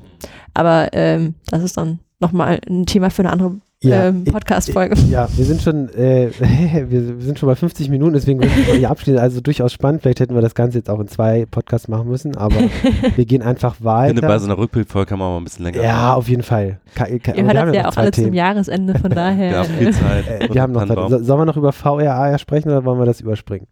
Ich, äh, äh das ist dein Herzensthema. Das ist mein Herzensthema. Ja, dann lass uns kurz drüber reden.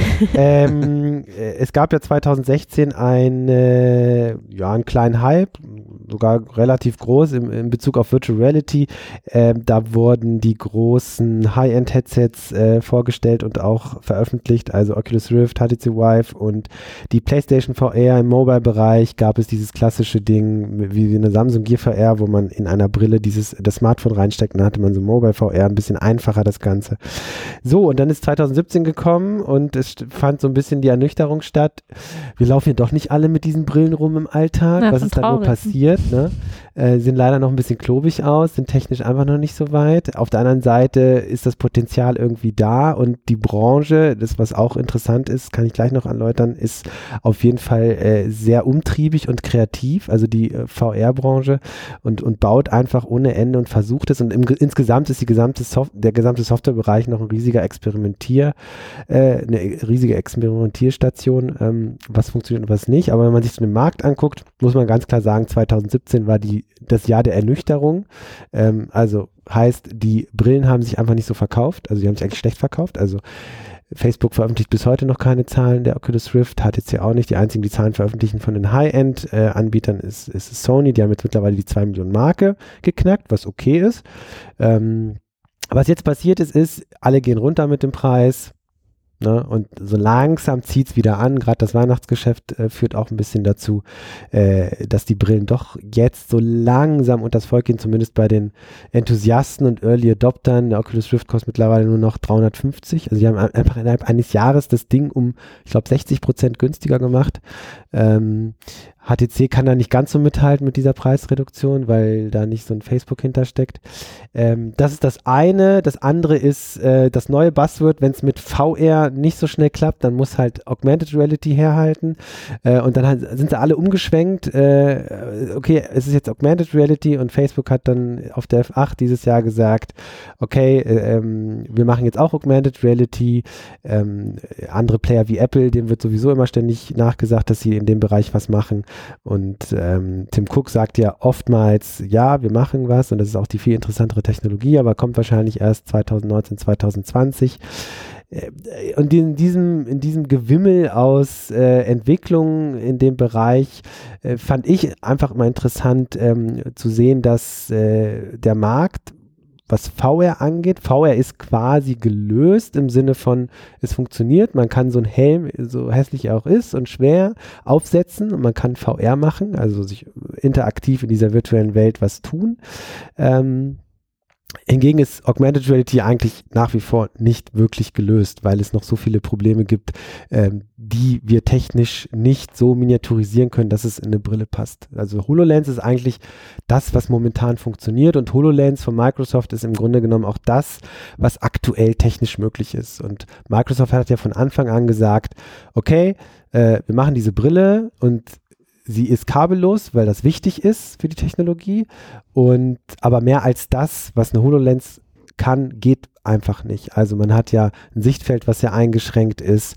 Man kann, ähm, äh, das Ding hat halt äh, entsprechend äh, Rechnerlimitierung, der Akku ist irgendwann alle und so weiter und so fort. Ähm, das ist so gro grob der Stand. Ähm, dann gibt es so Magic Leap, die ja einfach sagen, wir haben es gelöst, wir haben es gelöst, aber wir sprechen nicht darüber, weil es noch nicht fertig ist. Ja. Äh, und auch da äh, scheiden sich die Geister. Die einen sagen, äh, faszinierend, haben jetzt im Oktober erst wieder eine halbe Milliarde Funding gekriegt, sind bei zwei Milliarden mittlerweile, ohne ein Produkt zu haben, aber eineinhalb tausend Mitarbeiter. Äh, das ist so das Fahrwasser aktuell. Ähm, was ich so beobachtet habe, ist äh, im Bereich Enterprise ähm, äh, passieren interessante, spannende Sachen. Also da gibt es sowas von wie äh, Qualifizierungsmaßnahmen über VR. Ein gutes Beispiel ist, ist, ist die Bahn, die das Personal nicht am stehenden ICE ausbildet, sondern äh, dafür VR nutzt, weil es einfach viel zu teuer wäre, ein ICE stehen zu lassen. Äh, generell ist Bildung, glaube ich, ein sehr, sehr interessanter Bereich. Also alles, was jetzt nicht Consumer ist, ähm, was Enterprise ist, aber auch so Bildung und so weiter. Äh, da passiert gerade durchaus einiges. Da hast du auch dir einiges angeguckt dieses Jahr, äh, Lisa, wahrscheinlich sogar mehr als ich. Ähm, da kannst du ja gleich auch nochmal von berichten. Mm, und der AR-Bereich, so im Bereich Logistik, also auch sehr spezialisierte Anfälle, auch da passiert was. Aber so der große äh, Massenmarkt ist definitiv nicht, äh, wird nicht erfasst von der Technologie. Das wird sicherlich auch noch ein bisschen dauern. Wobei, wie ich anfangs gesagt habe, so langsam zieht es auch äh, im Consumer-Bereich an. Lisa, erzähl doch mal, du hast dir äh, dieses Jahr ein, zwei Sachen zeigen lassen. Ähm, wie war so dein Eindruck? Also was hast du genau gesehen? Wie war dein Eindruck? Genau, ich war im äh, November bei Linde, Hm.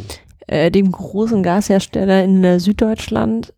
Ist, glaube ich, für die meisten Konsumenten gar nicht unbedingt äh, so, äh, so ein Begriff. Was die machen, ist vor allen Dingen, ähm, also Gase entwickeln, aber auch ähm, Fabriken bauen und die nutzen VR ganz konkret unter anderem. Die haben eine, komple äh, eine Fabrik komplett in VR abgebildet, die erst 2021 in Russland gebaut wird oder die erst in 2021 fertig sein wird. Die können jetzt quasi schon mit der VR anfangen, dass die Leute die ersten Rundgänge dadurch machen. Also auch das Thema, was du angesprochen hast, Bildung, Schulung, das ist da sehr präsent und sehr wichtig ähm, die Idee ist, äh, also ich habe, ich hatte diese Brille dann auch selbst mal auf und bin mal ein bisschen durch, äh, durchgelaufen. Das ist schon noch ein bisschen komisch, wenn man auch so durch die Gegend springt. Ähm, das ist ja immer noch so ein bisschen äh, das Problem, dass man sich in der VR noch nicht so richtig natürlich bewegen kann.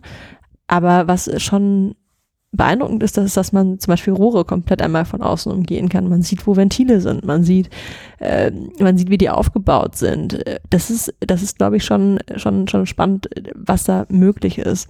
Und was Linde eben auch macht, ist, dass sie jetzt schon VR-Brillen einsetzen, zum Beispiel bei der Wartung von bestimmten ähm, Anlagen, dass quasi der, weil, weil es sehr teuer ist, irgendwen dahin zu schicken, der dann irgendwas vor Ort macht, dann die, fährt da, fährt da einfach der Techniker hin, der am nächsten dran ist, setzt sich eine VR-Brille auf und dann sitzt vor Ort jemand in einem Zentrum und erzählt ihm, äh, bekommt dann dasselbe Bild gezeigt wie er und erzählt ihm, okay, hier musst du das blaue Kabel nach da setzen.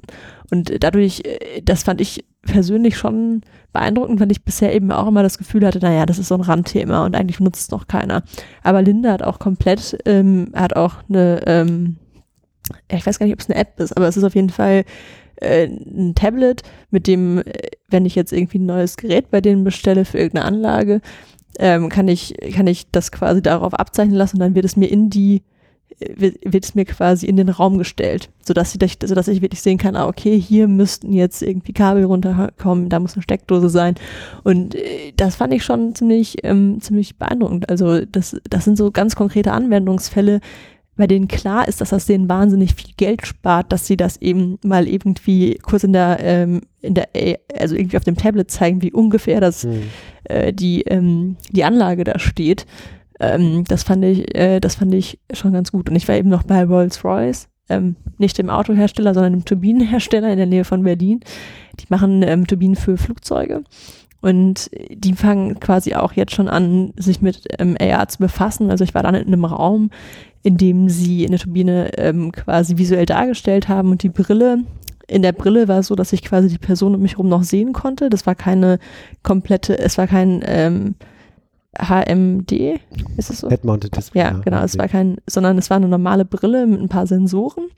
Und ich konnte quasi ganz normal mit den Leuten, die da waren, agieren und habe gleichzeitig aber im Raum diese riesige Turbine gesehen. Und die, ähm, das wird vor allen Dingen genutzt, um im Designprozess quasi schon, also um Fehler zu vermeiden, die man möglicherweise ähm, sonst vielleicht gemacht hätte. Also zum Beispiel, dass ein Kabel zu nah an irgendeiner heißen Stelle an der Turbine ist oder, ähm, oder solche, solche Kleinigkeiten. Und das fand ich wie gesagt, es, für mich war es irgendwie, ich habe gedacht, das ist alles irgendwie tot und das ist alles gar nicht so, ähm, so wichtig, aber man merkt, dass die Industrie da schon deutlich mehr Nutzen und mehr Potenzial sieht und äh, gerade das Thema, was Sie auch beschrieben haben, mh, dass, dass man quasi, dass sie gar nicht einschätzen können, wie viel Geld sie dadurch sparen, weil sie einfach schon in diesem Designprozess so viel äh, so viel, so viele Fehler wahrscheinlich ausmerzen, weil es plötzlich viel, viel konkreter ist, bevor es überhaupt gebaut ist.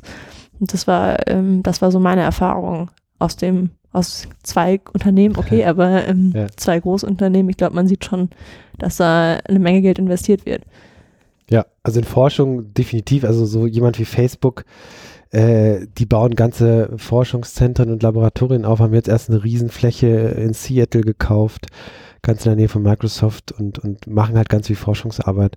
Und dieses, diese Vision, äh, eines Tages wirklich dieses räumliche Computing zu haben, ähm, das ist das, was halt alle antreibt. Das ist ja auch das, was Mark Zuckerberg antreibt.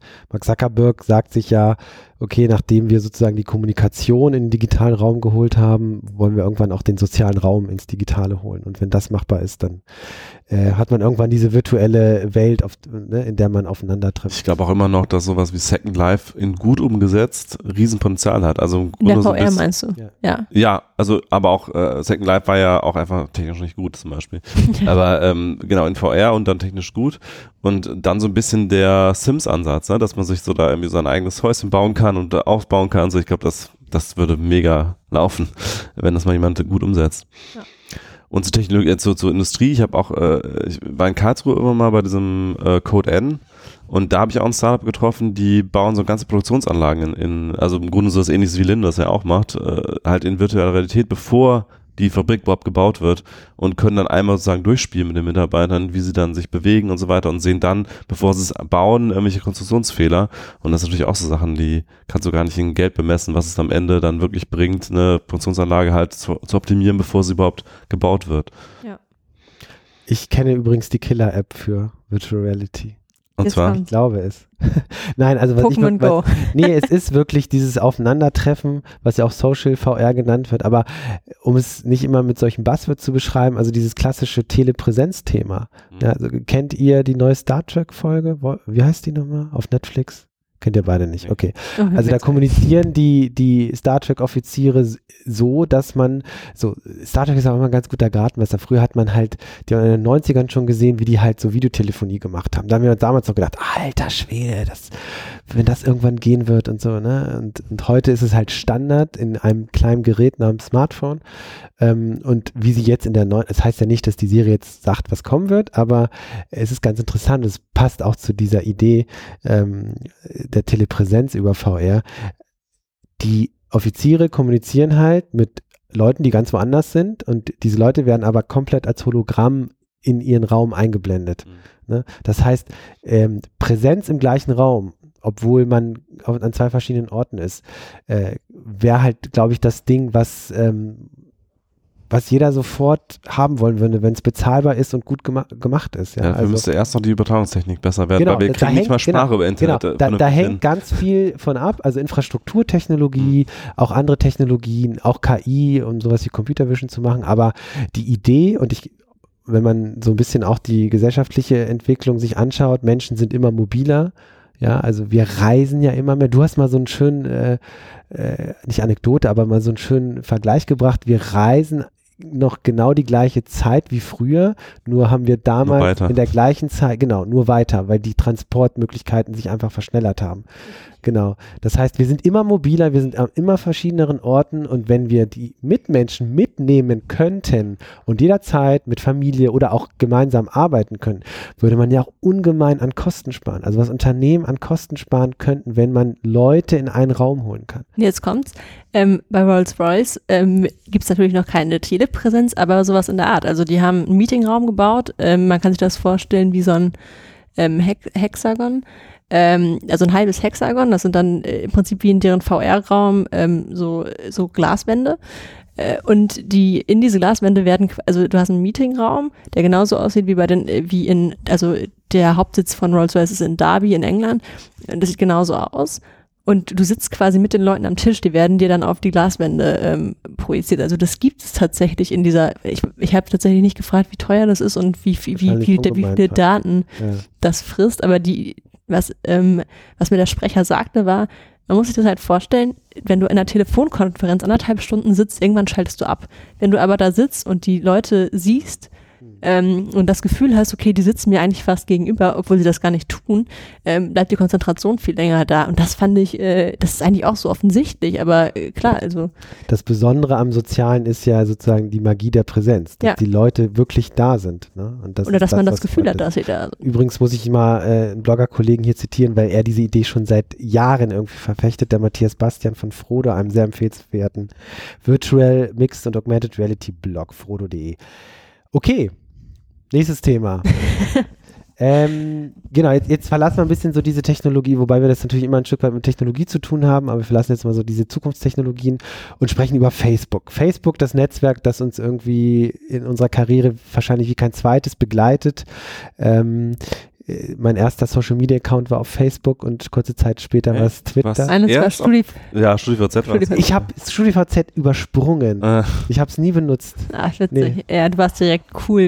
Wir mussten, wir mussten alle erstmal. Wir haben erst den äh, Walk of StudiVZ ja. gemacht. Ja. Nee, habe hab ich irgendwie übersprungen. Äh, und Facebook hat eine, eine krasse Entwicklung hingelegt und in diesem Jahr zeichnet sich so ein bisschen was ab, ähm, was vermutlich im nächsten und in der Zukunft, im nächsten Jahr und in der Zukunft äh, von Bedeutung werden könnte. Ich möchte jetzt gar nicht über Fake News sprechen, ich möchte nicht über Trump-Wahl sprechen. Es geht darum, äh, dass Facebook offensichtlich darüber nachdenkt, äh, was man an der Infrastruktur des Dienstes, und jetzt meine ich den, das Facebook-Netzwerk und nicht das Unternehmen, ähm, verbessern kann. Also ähm, um solche Phänomene wie Fake News äh, sozusagen stärker zu unterbinden. Und ich glaube, das, was, was aktuell auch sehr viel diskutiert wird, sehr im Gespräch ist, und da können wir ja gleich nochmal persönliche Erfahrungen einfließen lassen, ist den klassischen Newsfeed, also das, was ihr seht, wenn ihr Facebook, Facebook öffnet, äh, umzubauen oder zu verändern. Und die Idee ist, und das testet Facebook aktuell auch schon in einigen ausgewählten Ländern, die Idee ist sozusagen den Social Feed, also das Social Networking, was Facebook für mich zum Beispiel wertvoll macht, äh, vom klassischen Newsgeschäft und Publisher-Feed zu trennen. Das heißt, dass man wieder stärker äh, diesen sozialen Aspekt bei Facebook ähm, frönt und das, was Nachrichten und Newskonsumierung angeht, durchaus auch auf Facebook stattfindet, aber an einem anderen Ort, sodass man den vermutlich extra äh, anwählen muss, äh, annavigieren muss, um sich dann entsprechend über Facebook verteilte News anzeigen zu lassen. Das ist so ein bisschen die Idee, das testet Facebook gerade. Snapchat macht das sowieso schon, also da gibt es keinen einheitlichen Feed. Da gibt es einmal diesen Discover-Bereich, wo ausgewählte Partner ihre Stories äh, präsentieren können und dann gibt es halt den klassischen äh, Nutzer, ähm, Nutzerbereich.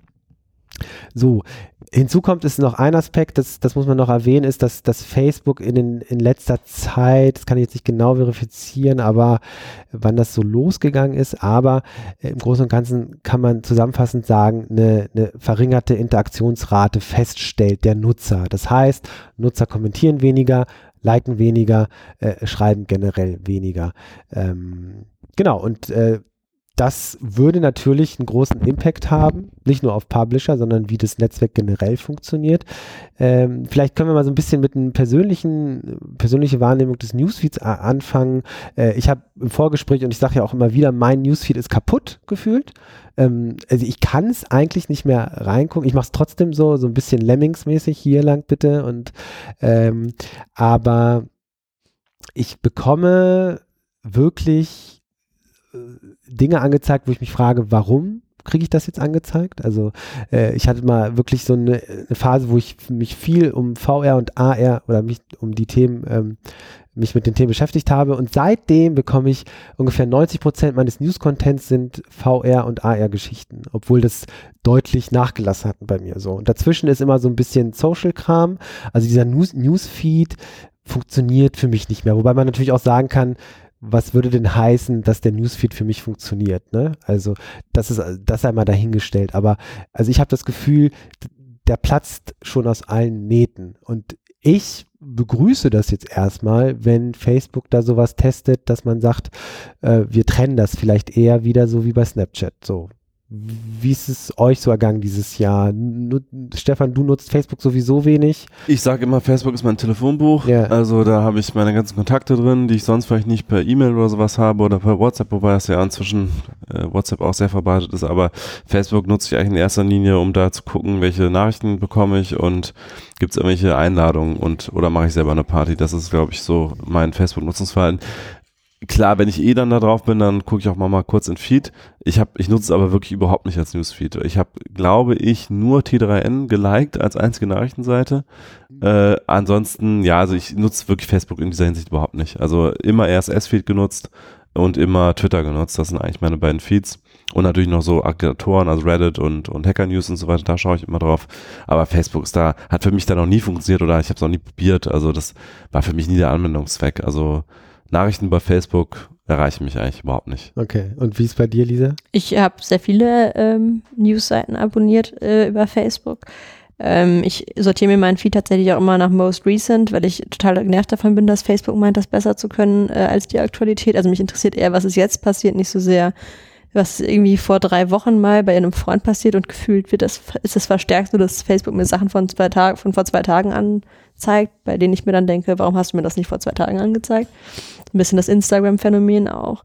Ähm, ich nutze Facebook noch relativ häufig, aber tatsächlich viel mehr für den Messenger mittlerweile. Also viel mehr für die private Kommunikation als für, äh, als dafür die News zu, zu lesen. Wobei ich muss sagen, ich komme immer mal wieder auf Themen. Also immer mal wieder poppt irgendwas auf, bei dem ich denke, ach ja, gut, irgendwie ein Text, den ich vielleicht noch nicht gelesen habe oder den ich gerne noch lesen wollte und der, an den ich nochmal erinnert werde. Das schon. Aber also für mich, Facebook ist mittlerweile auch echt überladen an Werbung gefühlt. Also irgendwie in der Seitenleiste wird man die ganze Zeit irgendwie selbst mit ähm, mit äh, Ad, Adblocker teilweise. Dann hat man diese Sponsored Posts noch teilweise da drin ähm, die bei mir einfach auch nie passen. Also äh, ich bin. Bei mir auch nicht. Also die Werbung, die mir ausgespielt wird, das ist, seit ich hier bei TTN bin und äh, viele auch mich geerdet haben aus dem TTN-Umfeld, habe ich nur noch so Agentur-SEO-Kram-Werbung, die mich überhaupt nicht interessiert. Mhm. Und ich bin halt eine Frau in einem bestimmten Alter, das heißt, ich bekomme grundsätzlich immer irgendwas mit Schwangerschaft und irgendwas mit äh, Hochzeitskleidern angezeigt, weil ich bin ja eine Frau. Hey, ich muss doch interessiert daran sein, jetzt mit fast 30 äh, ähm, äh, zu heiraten und Kinder zu bekommen. Und das ist auch, da denke ich mir so, also ich meine, mag ja auch viele zutreffen, aber ich finde es schon, es ist schon ein bisschen klischeehaft. Und vor allen Dingen dann auch immer, wenn ich auf irgendwelchen Hochzeiten war, dann bekomme ich es natürlich nochmal verstärkt ähm, äh, eingeblendet. Also es ist schon, äh, es, es ist, ich habe nicht das Gefühl, dass Facebook mich besonders gut Ich denke auch mal, wenn alle Leute immer Angst vor Algorithmen haben, schaut mal, halt mal in euren Facebook. Das funktioniert nicht. Das ist total dumm. Also die wissen nichts über dich offensichtlich. Ja, ja also ich meine, aber auch nochmal das Thema, ich glaube, dieses Thema, was Facebook da versucht, halte ich schon für sinnvoll, weil ich glaube, ähm, Wobei ich mich frage, ob es wirklich die soziale Interaktion erhöht oder ob es nicht einfach so ist, dass du dann Sachen von vor drei Tagen, als das letzte Mal jemand aus deinem Freundeskreis irgendwas gepostet hat, angezeigt bekommst, womit dann der ganze Social Feed auch wieder kompletter Müll wäre. Also wenn es dann irgendwie drei Tage alt ist. Und ich meine. Ja gut, aber stell dir vor, du würdest diese ganzen äh, Publisher News Blog-Inhalte da rausnehmen, ist die Frage, wie man das umsetzt, weil wenn du dann was teilen würdest mit einem Kommentar zu einem Newsartikel und den dem äh, Freunden zeigen willst, ist, äh, wie macht man das? Ne? Müsste man sich tatsächlich mal angucken, wie das Facebook in diesen ausgewählten Testländern tut. Ähm, aber das wäre ja eine Möglichkeit. Also man, der Newsfeed muss ja aufgeräumt werden. Ja. Ne? Das ist ja so ein bisschen dieses, diese, diese Idee. Und ähm, also ich, man hat ja alles drin, alles, was du mal geliked hast. Ne? Also so, du hast dann, also ich habe dann, ich habe so jetzt im Rahmen von Weihnachtsgeschenken ne, Lego, jetzt wird mir Lego angezeigt, obwohl ich habe es ja schon gekauft. Könnte ja sein, wenn ich es schon gekauft habe. Aber gut, das kann Facebook nicht. Deine Kinder hören den Podcast so. nicht. so, dann kommt äh, Board Panda, irgendein Tierbild, ne, Katzenbild oder Baby, äh, Hund, Hundebabybild dann kommt Ach ja, Äh, die Videos, das ist auch so ein Ding, das den Feed übrigens wirklich kaputt macht. ja, Ja. und, und Oh, ja, ständig die springt Videos, irgendein Video an. dann Auto, ne, äh, Autoplay, dann kommt so die, die, die, die, die total ernste Analyse von, von den Koalitionsverhandlungen oder den Sondierungsgesprächen aktuell hier bei uns. Also ein Mischmasch, ein Pot Potpourri von irgendeinem Krams, der da zusammengemischt wird. Gut, hast du auf Twitter natürlich auch, ne? weil du hast es ja nicht Kontrolle. Twitter ist wenigstens äh, Twitter kannst du halt schneller konsumieren, ne? Das ist Das ist auch chronologisch. Ist chronologisch. Äh, und, und Facebook, also der Newsfeed funktioniert für mich auch nicht mehr und offensichtlich, vermutlich hat Facebook das erkannt und sagt sich auch, vielleicht funktioniert das so nicht mehr, wie was wir da alles reinkippen. Äh, und wir müssen mehr wieder auf diesen Social-Charakter äh, abzielen. Und ähm, das finde ich auf jeden Fall immer interessant. Die Frage ist, wie man das umsetzen würde. Ne? Was würde das für Publisher bedeuten? Ne? Und Ist ja jetzt schon so, dass äh, ich von allen Seiten immer höre, unsere Reichweite, unsere organische Reichweite geht runter. Ich glaube, wir haben das Problem nicht so sehr, ich weiß gar nicht warum, aber ich höre es überall, äh, sowohl ganz normale Unternehmen, Brands, große Facebook-Seiten sagen, sie haben fast keine organische Reichweite mehr. Dahinter wird ja auch vermutet, dass Facebook einfach den Hahn zudreht und Leute damit Geld zahlen Leute sollen. Geld. Mhm. Ähm, aber auch vom Publishern höre ich das von, von allen möglichen Seiten, dass die organische Reichweite immer weiter sinkt und eigentlich den Leuten immer weniger News-Content angezeigt wird. Oder auch generell Content von, von Seiten, die sie geliked haben und nicht von Freunden ist oder nicht Werbung ist. Ähm, also von daher, der Trend geht da sowieso hin. Die Frage ist halt, wenn jetzt der Feed getrennt wird zwischen Social und Media, äh, ob der Media-Feed überhaupt noch von, von vielen Leuten angeschaut Ich glaube wird. das nicht. Ich glaube das nicht. Ich meine, die meisten Leute haben irgendwann mal was geliked und dann lassen sie sich vielleicht auch mal unterhalten davon, dass sie irgendwie Buzzfeed geliked haben oder so. Mhm.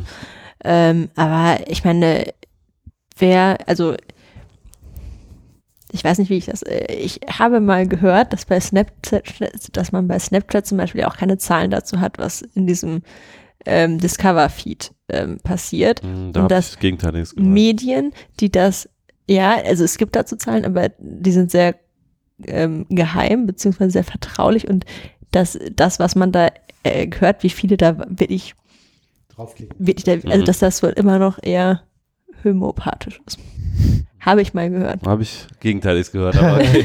können wir uns gleich mal austauschen, wer das hier wo ist, wer jeweils die Quelle ist. Wenn wir nicht mehr on the record ist, dann, äh, dann reden wir mal drüber. ähm, genau, aber ich, ich glaube, also ich, ich meine, das ist ja jetzt schon so, ich meine, wir sind da in dieser Medienblase, klar, da, natürlich werde ich auf diesen Feed gehen und natürlich werde ich mir das durchlesen, allein schon um zu wissen, was die Konkurrenz Ja, macht. ko- ich meine, kommt Aber auch man- drauf an, wie wie es verpackt wird. Ne? Ja. Wenn es prominent in einer App oder auf der Desktop-Web-App äh, platziert wird, bei Snapchat ist es relativ prominent. Oh Gott, ich war ewig nicht mehr bei Snapchat. Ich kann es ja musst sagen. Also das, was ich nicht. Kannte, ja gar ganz durchwischen eigentlich. ja, Das sieht schon wieder anders aus. Ich habe es die Ja, Tage mal sein, aufgemacht dass und das das sah wieder hat. alles Ja, ja. Also da habe ich gedacht, ach, ich habe keine Lust mehr auf Snapchat. Ich meine zum Beispiel, wenn man sich vorstellt, der Social Feed wird angezeigt und dann wird irgendwie gezeigt, hey, in deinem, äh, in deinem Ent- Entdecker-Feed geht gerade das und das ab und dann kriegst du drei Artikel angezeigt, dann klar könnte es natürlich, dann hast du trotzdem aufgeräumten Newsfeed und kriegst, kriegst aber trotzdem deutlich weniger angezeigt als vorher. Das hätte schon seine, seine Vorteile, das muss man ganz klar sagen. Vielleicht ist das die Lösung. Ja, oder ich meine, was, was halt gut funktioniert, ist ja auch Instagram. Ne? Also wenn man diese äh, bescheuerten, äh, komischen Werbung und, und, und, und Sponsored Posts da mal außer Acht lässt, aber wie, wie friedlich Instagram ist. Ne? Also auch von Hate Speech ja, also ich benutze Instagram nicht so viel, du ein bisschen mehr, Lisa. Ja. Äh, Stefan hat noch nie Ja. ein Bild gepostet, glaub ich, oder? Ich habe einen Account, aber noch nichts gepostet. Genau. Der hat auch wahrscheinlich nie Aber ähm, so dein Gefühl ist ja auch, Instagram ist ja deutlich friedlicher. Ne? Man, ja, die vor allen Dingen sehr positiv. Ja. Ne? Also die Leute positiv würden niemals auf die Idee kommen, auf Instagram zu haten. Das ist, das ist einfach nicht die Kultur, die, das, die es in diesem Netzwerk gibt. Also, also das ist jetzt ein sehr subjektiver und von einem Newsfeed-Eindruck, aber das, was ich mitbekomme, ist es, dass es sehr positiv ist. Und das äh, finde ich persönlich auch ganz angenehm, dass man nicht immer ständig liegt an der Art der Inhalte auch, ne? Ich meine, klar, Ja, wenn genau. ich jetzt irgendwie ein politisch äh, scharfes Statement poste, einen Artikel auf verlinke, Twitter, ne? ja. so klar gibt's ja äh, entsprechend ähm, Feedback äh, von, von Freunden oder von äh, dem Netzwerk. Wäre natürlich, wenn ich ein Urlaubsfoto poste, was irgendwie schön ist, wer soll da haten, ne? Also, Aber genau, aber das, das heißt auch, Instagram hat das aber auch geschafft, dass man wirklich über das Leben redet und nicht über alles, was einen abseits dessen ähm, noch, also ich poste ein Bild, keine Ahnung, von meinem Essen und eben nicht davon. Also irgendwie das, was mich jetzt, was ich wirklich erlebe und nicht so sehr das, was ich irgendwo gelesen habe. Ich glaube, das, das, das, Genau, ist, es geht auch über Foto hinaus, das Video, du hast die Story-Funktion mittlerweile, die Facebook ja kopiert, beziehungsweise Instagram kopiert hat. Ja, sehr erfolgreich Sehr erfolgreich. Ähm, und das funktioniert natürlich, wenn du da jetzt politisch aufgeleitete Texte teilen würdest, aber das ist halt auch nicht der Ort, ne? Nee. Man, man teilt sowas auf Instagram nicht. Äh, vielleicht müssen wir zurück zu der, zu der guten alten Forenkommunikation, zu den Foren. geschlossene noch, Moderatoren. Also- Gibt alles noch. Ja. ja, richtig. Naja. Okay, lasst uns mal zum letzten Thema kommen. Mm, Sexismus in der Tech-Branche, da hatten wir schon einen Podcast in diesem Jahr. Äh, Hat alles so ein bisschen bei Uber angefangen. Ähm, das ist ja auch nicht neu, dass da Unternehmensstrukturen vorherrschen, die nicht unbedingt fair sind, die nicht unbedingt, ähm, ja, wie soll man sagen, also äh, Keine gute äh, Unternehmenskultur. keine Unternehmenskultur generell. Ich glaube, das hat auch ein Stück weit mit der Entstehungsgeschichte des Unternehmens zu tun. Ähm, Stefan, was ist dieses Jahr da im Besonderen passiert, was dann so ein bisschen auch äh, eine Lawine ins Rollen gebracht hat? Ja, es gab, ich bin jetzt nicht der Experte für das Thema, aber was ich mitbekommen habe, ist, es gab äh, einen Blog-Eintrag von einer ehemaligen Entwicklerin von Uber, ähm, die geschildert hat, ähm, ja, im Grunde systematischen Sexismus. Ähm, und das hat dann einfach eine große Welle ausgelöst. Also, äh, weil dann ist ja wie oft so, war ja auch äh, beim äh, Weinstein nicht anders oder beim MeToo oder so. Also, dass dann einfach, wenn einer sozusagen äh, sich traut, da mal was anzusprechen, dass dann eben ganz, ganz viele andere Berichte in eine ähnliche Richtung kommen. Und ich glaube, bei Uber hat es am Ende dazu geführt, dass 25 Manager oder sowas in dem Dreh gehen mussten. Und äh, letztlich, ähm, gut, der, der Wechsel des CEOs hat sicherlich eine, eine Reihe von Gründen, aber ich nehme an, dass es das auch mindestens beschleunigt hat. Also die Investoren haben dann darauf äh, gedrungen, dass ähm, Kalanick, wie heißt er mit Vornamen? Travis. Travis, genau, Travis Kalanick ähm, äh, sich zurückziehen muss und einem neuen CEO den Weg breit hat, der einen noch viel komplizierteren Namen hat, den ich mir absolut nicht merken kann. Ich weiß nicht, ob einer von euch Ich den, kann ihn auch nicht aussprechen. also ich kann mich nicht mal merken. Ich kann nicht nur nicht Wir sagen aussprechen. einfach, wir sprechen einfach vom neuen vom neuen CEO. Ja. Ja, das ist passiert, genau. Da, äh, das hat jetzt so ein bisschen noch mehr ins Rollen gebracht. Ich glaube, kurz danach ging's, ging dann diese Google-Geschichte rum. Ich habe es zeitlich jetzt nicht mehr ganz genau. Es war kurz danach, war kurz im danach. Sommer. Ein Google-Entwickler hat in Frage oder die, die ähm, Google-Unternehmenspolitik ein Stück weit in Frage gestellt. Google ist ja Diverfi Diversifizierung wichtig äh, und insbesondere auch was, was Frauen angeht. Ähm, und er hat einfach gesagt, er hat ein Paper veröffentlicht und gesagt, naja, aber jetzt mal ehrlich, ist, ist das so oder zwingen wir uns da nicht irgendeine Struktur auf von außen, die nicht förderlich ist? Du hast da auch ein Stück, du hast dich damit beschäftigt, hast das Paper, glaube ich, auch gelesen. Ja. Ähm, wie war dein Eindruck von dieser Debatte? Also das Stimme ist eigentlich, dass er die ganze Zeit in dem Text sagt, und das wurde dann auch sehr oft zitiert, ähm, mir geht es ja gar nicht darum, äh, Frauen zu diskriminieren und ich bin ja total dafür, äh, dass das so ist. Und dann hat er aber trotzdem ähm, biologische Unterschiede ähm, äh, ja, zur Sprache gebracht, die es natürlich gibt und die man auch überhaupt nicht, ähm, die auch niemand verleugnen will, die aber den Kern nicht ganz treffen, weil er de facto Frauen ähm, abgesprochen hat, dass sie stressresistent sind. Das, äh, ich finde immer, sobald sowas pauschal wird, und das gilt auch, ist auch völlig egal, ob wir da von Frauen sprechen ähm, oder von, ähm, von ähm, weiß ich nicht, von Behinderten, von Muslimen. Sobald man anfängt, eine Gruppe in irgendwas, irgendein Label zuzuschreiben, hat man eigentlich immer schon verloren, weil es gibt immer mindestens einen in der Gruppe, der es garantiert nicht so macht und der garantiert anders ist. Und ich finde, das ist am Ende auch Diversifizierung. Am Ende geht es ja nicht darum, dass ähm, alle, äh, alle Führungspositionen mit Frauen besetzt sind, aber dass man dieses, diese, dieses Männer, diese Männerdominanz durchbricht. Ähm, ich habe immer schon, ich habe schon, also ich, ich poste dazu mittlerweile auch was auf Twitter und ich kann einfach sagen, es kommt garantiert immer von irgendwem, äh, von irgendeinem Mann, der mir erklärt, dass es nicht so ist. Und ich äh, habe dieses Paper gelesen, ich habe dafür auch, ähm, also ich habe mich damit, äh, ich finde nach wie vor, dass es ähm, ja diskriminierend ist. Äh, andere sehen das anders, ähm, aber alles, was ich mitgelesen habe, was ich auch an Links, was er da gesetzt hat, mitbekommen habe, ist das, das ist einfach nicht belegbar und das ist ich finde, die Debatte ist danach auch schnell wieder abgedriftet in so ein, ja, aber man muss doch mal drüber reden, was auch grundsätzlich richtig ist. Ich glaube, es war nicht die richtige, also ich persönlich habe mich gefreut, dass der geflogen ist, aber ich glaube, es war nicht die Also richtige. Google hat ihn rausgeschmissen. Genau, Google hat ihn rausgeworfen. Ich glaube nicht, dass das, also ich persönlich habe mich gefreut, aber ich glaube nicht, dass das der richtige Umgang damit ist. Man hätte sich dieser Diskussion stellen müssen, weil man mit Argumenten mehr bringen kann, äh, mit mehr machen kann als, als, mit, als mit solchen Taten oder solchen symbolischen Akten.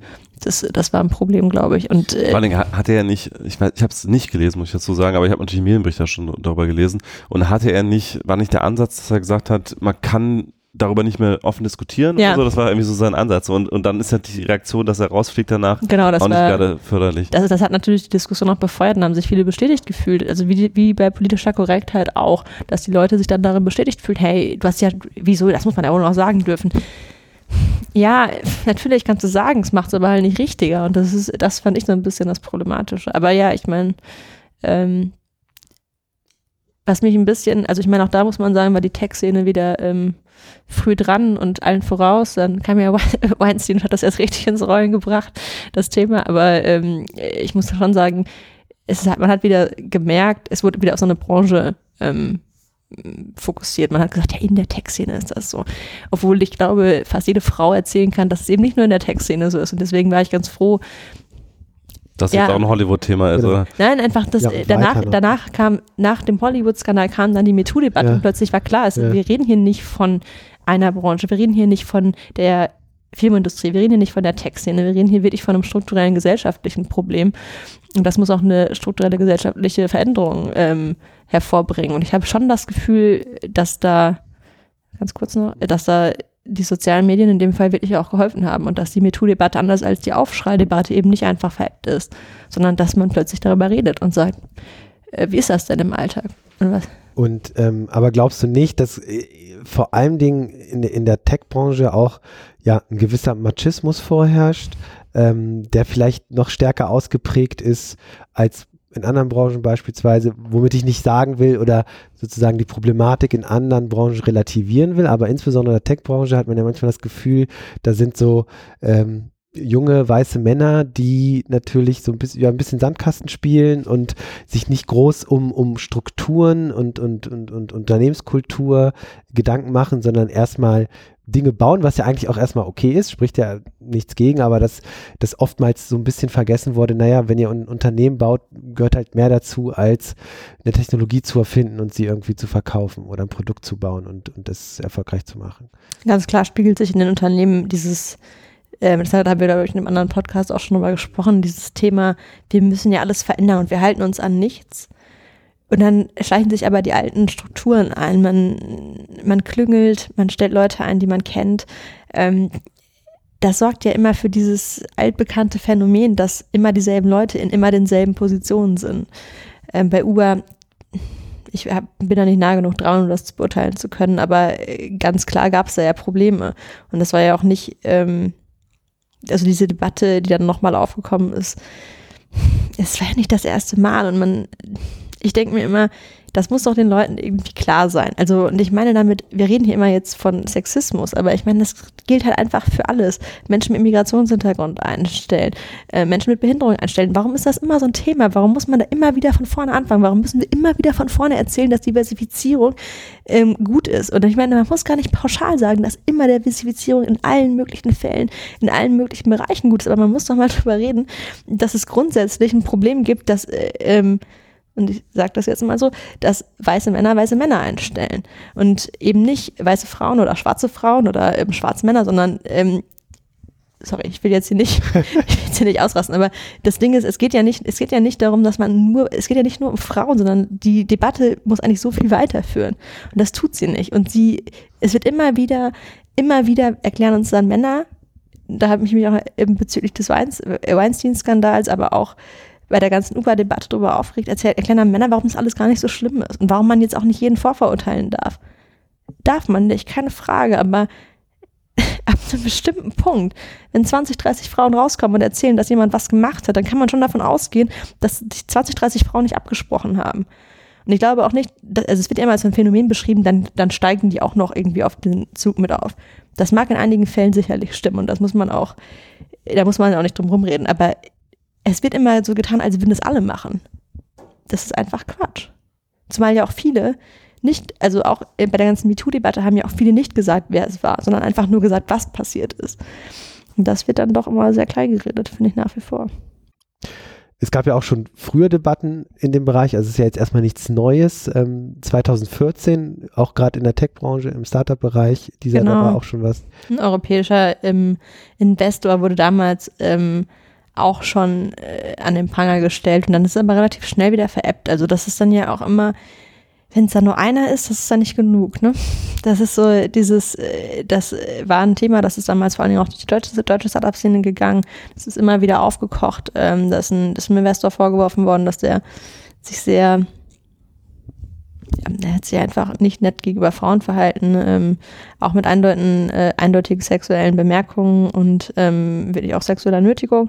Und auch da hat das nicht zu Veränderungen geführt. Das ist so ein bisschen für mich das Frustrierende daran, dass ich eigentlich immer das Gefühl habe, wir führen diese Debatte wieder und ich habe nicht das Gefühl, dass sich was ändert. Und das ist jetzt auch völlig egal, ob wir da von der Tech-Branche oder von der Filmbranche sprechen. Ähm, Ja, New York Times Artikel hat das ganz schön zusammengefasst. Da ging es um Upload VR, auch in diesem Jahr, so ein Virtual Reality Startup, wo auch einige Fälle bekannt geworden sind. Äh, das war zum Teil wirklich eklig, was da passiert ist. Ähm, äh, können wir verlinken in den Show Notes. Ähm, und da wurde auch so ein bisschen die Frage aufgeworfen, weil ich glaube, der Case bei Upload VR äh, dann einfach ruhen gelassen wurde. Und die große Überschrift ist, wie sozusagen ähm, eine, eine Chance verpasst wurde. Mal wieder werden Dinge hinter Kulissen geklärt und äh, die Diskussion veräppt, ähm, was an der Stelle so ein bisschen schade war.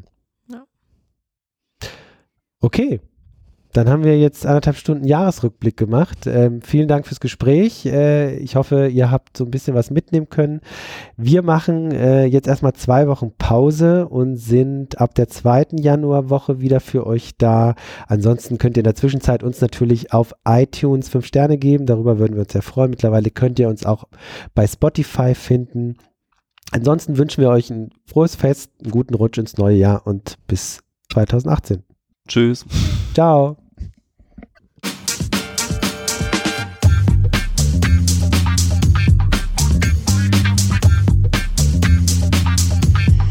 Filterblase, der T3N Pioneers Podcast.